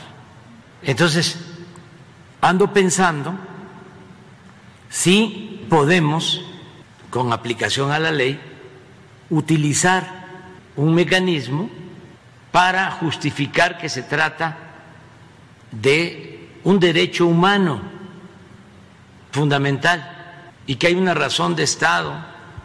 Es algo que tiene que ver con la salud, para ver si de esa forma podemos hacer la obra sin que la detengan. Son intereses políticos porque los agricultores no van a ser perjudicados. Julio, pues este cambio de opinión sí. Que ya habíamos platicado también anteriormente. Sí, mira, no es, o sea, no es cierto que él haya ido a Lerdo, Durango, creo que fue el 17 eh, o el 14 de, este mes, eh, a pedir que ayudaran. Él fue a ofrecer que la comunidad analizara discutiera, dialogara y le entregara una resolución. Estuvo en Temacapulín y dijo lo mismo, que la gente decida. Y si la gente dice que no se avanza con este proyecto, no se hace nada. Y en eh, La Laguna fue lo mismo. Y a mí me resulta muy preocupante, y debo decirlo con todas sus letras, que el presidente de la República, el titular de un poder ejecutivo, del Poder Ejecutivo Federal, califique y tache de politiqueros a quienes se oponen a un proyecto que desde mi punto de vista, y no invoco mi condición de lagunero, porque yo soy nacido en Torreón, Coahuila, no, pero en general, si yo estuviera en la laguna, yo estaría oponiéndome a ese proyecto, que es el proyecto no de agua saludable, sino de agua laludable, porque es a favor del ala es a favor del grupo que ha cometido la mayor depredación en la laguna, extrayendo agua de manera irregular e incluso delictiva en un abierto guachicoleo de agua y que, ha, y que ha convertido la laguna en un lugar con un problema gravísimo de hidroarsenicismo, de arsénico en el agua, lo cual provoca problemas de salud, eh, nacimientos con problemas congénitos, deformaciones, deformaciones congénitas, eh, y todo ello pues ahora lo que se pretende es meter 11 mil millones de pesos para que el grupo Lala siga haciendo lo que siempre ha hecho. Ah, pero ahora está aplaudiendo y dice, sí, estamos de acuerdo. Pues claro que van a estar de acuerdo. 11 mil millones de pesos para construir un sistema que potabilice el agua sin ninguna culpa y sin ningún problema y sin ningún castigo para Lala. Y Lala va a seguir adelante tranquilos, aplaudiendo, diciendo, claro que es bueno ese proyecto. Yo invito a que revisemos y analicemos eso con cuidado. El presidente de la República no puede, no debe tachar de politiqueros a los grupos que se oponen a un proyecto ambientalista, deforme y al servicio de los intereses empresariales de la laguna. Y todo ciudadano tiene el derecho absoluto, irrevocable, de recurrir al amparo. El grupo que se opone ahí, pro defensa de la laguna, tiene 20 años luchando por la defensa de aquel territorio y se opone a que se construya la, una parte de este sistema de potabilización en un área natural protegida, el cañón eh, de los Fernández, un cañón en el cual ahí es un área natural protegida. Y por otra parte, pues que no se desperdicie el dinero, los recursos públicos para satisfacer los intereses de los empresarios. Eso debe ser tratado con la crudeza, lo dijo la semana pasada el presidente, de los criterios de seguridad nacional. Ah, hijo, entonces ahora todo aquel que se oponga a las industrias extractivistas, a los abusos de las mineras, a los abusos de las empresas lecheras como en la laguna, a los abusos de otras empresas, va a ser tratado con la rudeza de, mm, del criterio de la seguridad nacional? Yo creo que no. Si eh, Andrés Manuel López Obrador, cuando fue activista y líder social, le hubieran aplicado esos criterios en la toma de pozos petroleros en Tabasco y en otras actividades, pues hubiera sido facultar o facilitar el encarcelarlo y el aplicarle un rigor que es el propio de la seguridad nacional. Es un tema muy delicado. Y decir que se van a aplicar criterios de Estado, los criterios de Estado deben ser convenidos, no pueden ser impuestos por uno de los poderes. el señor presidente de la República, con todo el respeto que se merezca, pero él no puede decidir personalmente que son positivos o negativos los proyectos que él está empujando. Para eso están las leyes, para eso está el recurso de amparo, con toda la podredumbre que puede haber, que es una podredumbre institucional generalizada, que afecta al Poder Legislativo, al Poder Judicial y también al Poder Ejecutivo, no a su titular, Andrés Manuel López Obrador, pero vaya que hacia abajo, híjole, hoy viene una nota, no me acuerdo en cuál diario, en el cual especialistas en el medio ambiente dicen que es terrible lo que está pasando con María Luisa Albores, la secretaria del Medio Ambiente y Recursos Naturales, que no entiende, que no está haciendo nada y que está sumiendo al país en un caos terrible de tantos problemas desatendidos, pues a lo mejor ella no está haciendo acciones corruptas o, o arbitrarias, pero la pirámide de trabajo está desatada. En fin, por ahí veo las cosas, Adriana. Julio, pues vamos a darle seguimiento a este tema porque además hay que recordar que el presidente va a regresar en unos días. El 3 de octubre. A las dos zonas, entonces, pues estaremos también al tanto de ver si el presidente recibe eh, de manera más directa o escucha eh, precisamente eh, a, la, gente que se está oponiendo, que como dices, de, de una manera ya etiqueta o encasilla en, en una categoría y no pues hay que recordar que eh, precisamente los opositores a estos proyectos, sobre todo en el caso de la laguna, no fueron recibidos por el presidente. Y eh, pues veremos qué estará sucediendo, Julio, en los próximos días. Y tenemos más información. Hoy, Julio, eh, si te acuerdas, hoy era la fecha en la que la empresa DNB entregaba este proyecto de, eh, pues, eh, este informe donde se da a conocer el peritaje sobre lo ocurrido en la línea 12 del metro. Sin embargo, hoy en la conferencia de prensa, eh, la jefa de gobierno, Claudia Sheinbaum, informó que esta empresa DNB pidió una prórroga para la entrega de este informe, de este informe mismo que estaba prevista, como les decía, para el día de hoy. Vamos a escuchar. Sí, el, son tres informes. El segundo informe, el viernes fui informada por parte de la Secretaría de Protección Civil que pidió un tiempo más la empresa DNB. Ya les vamos a enviar el, eh, la notificación que hace DNB a partir de las reuniones que se han estado desarrollando.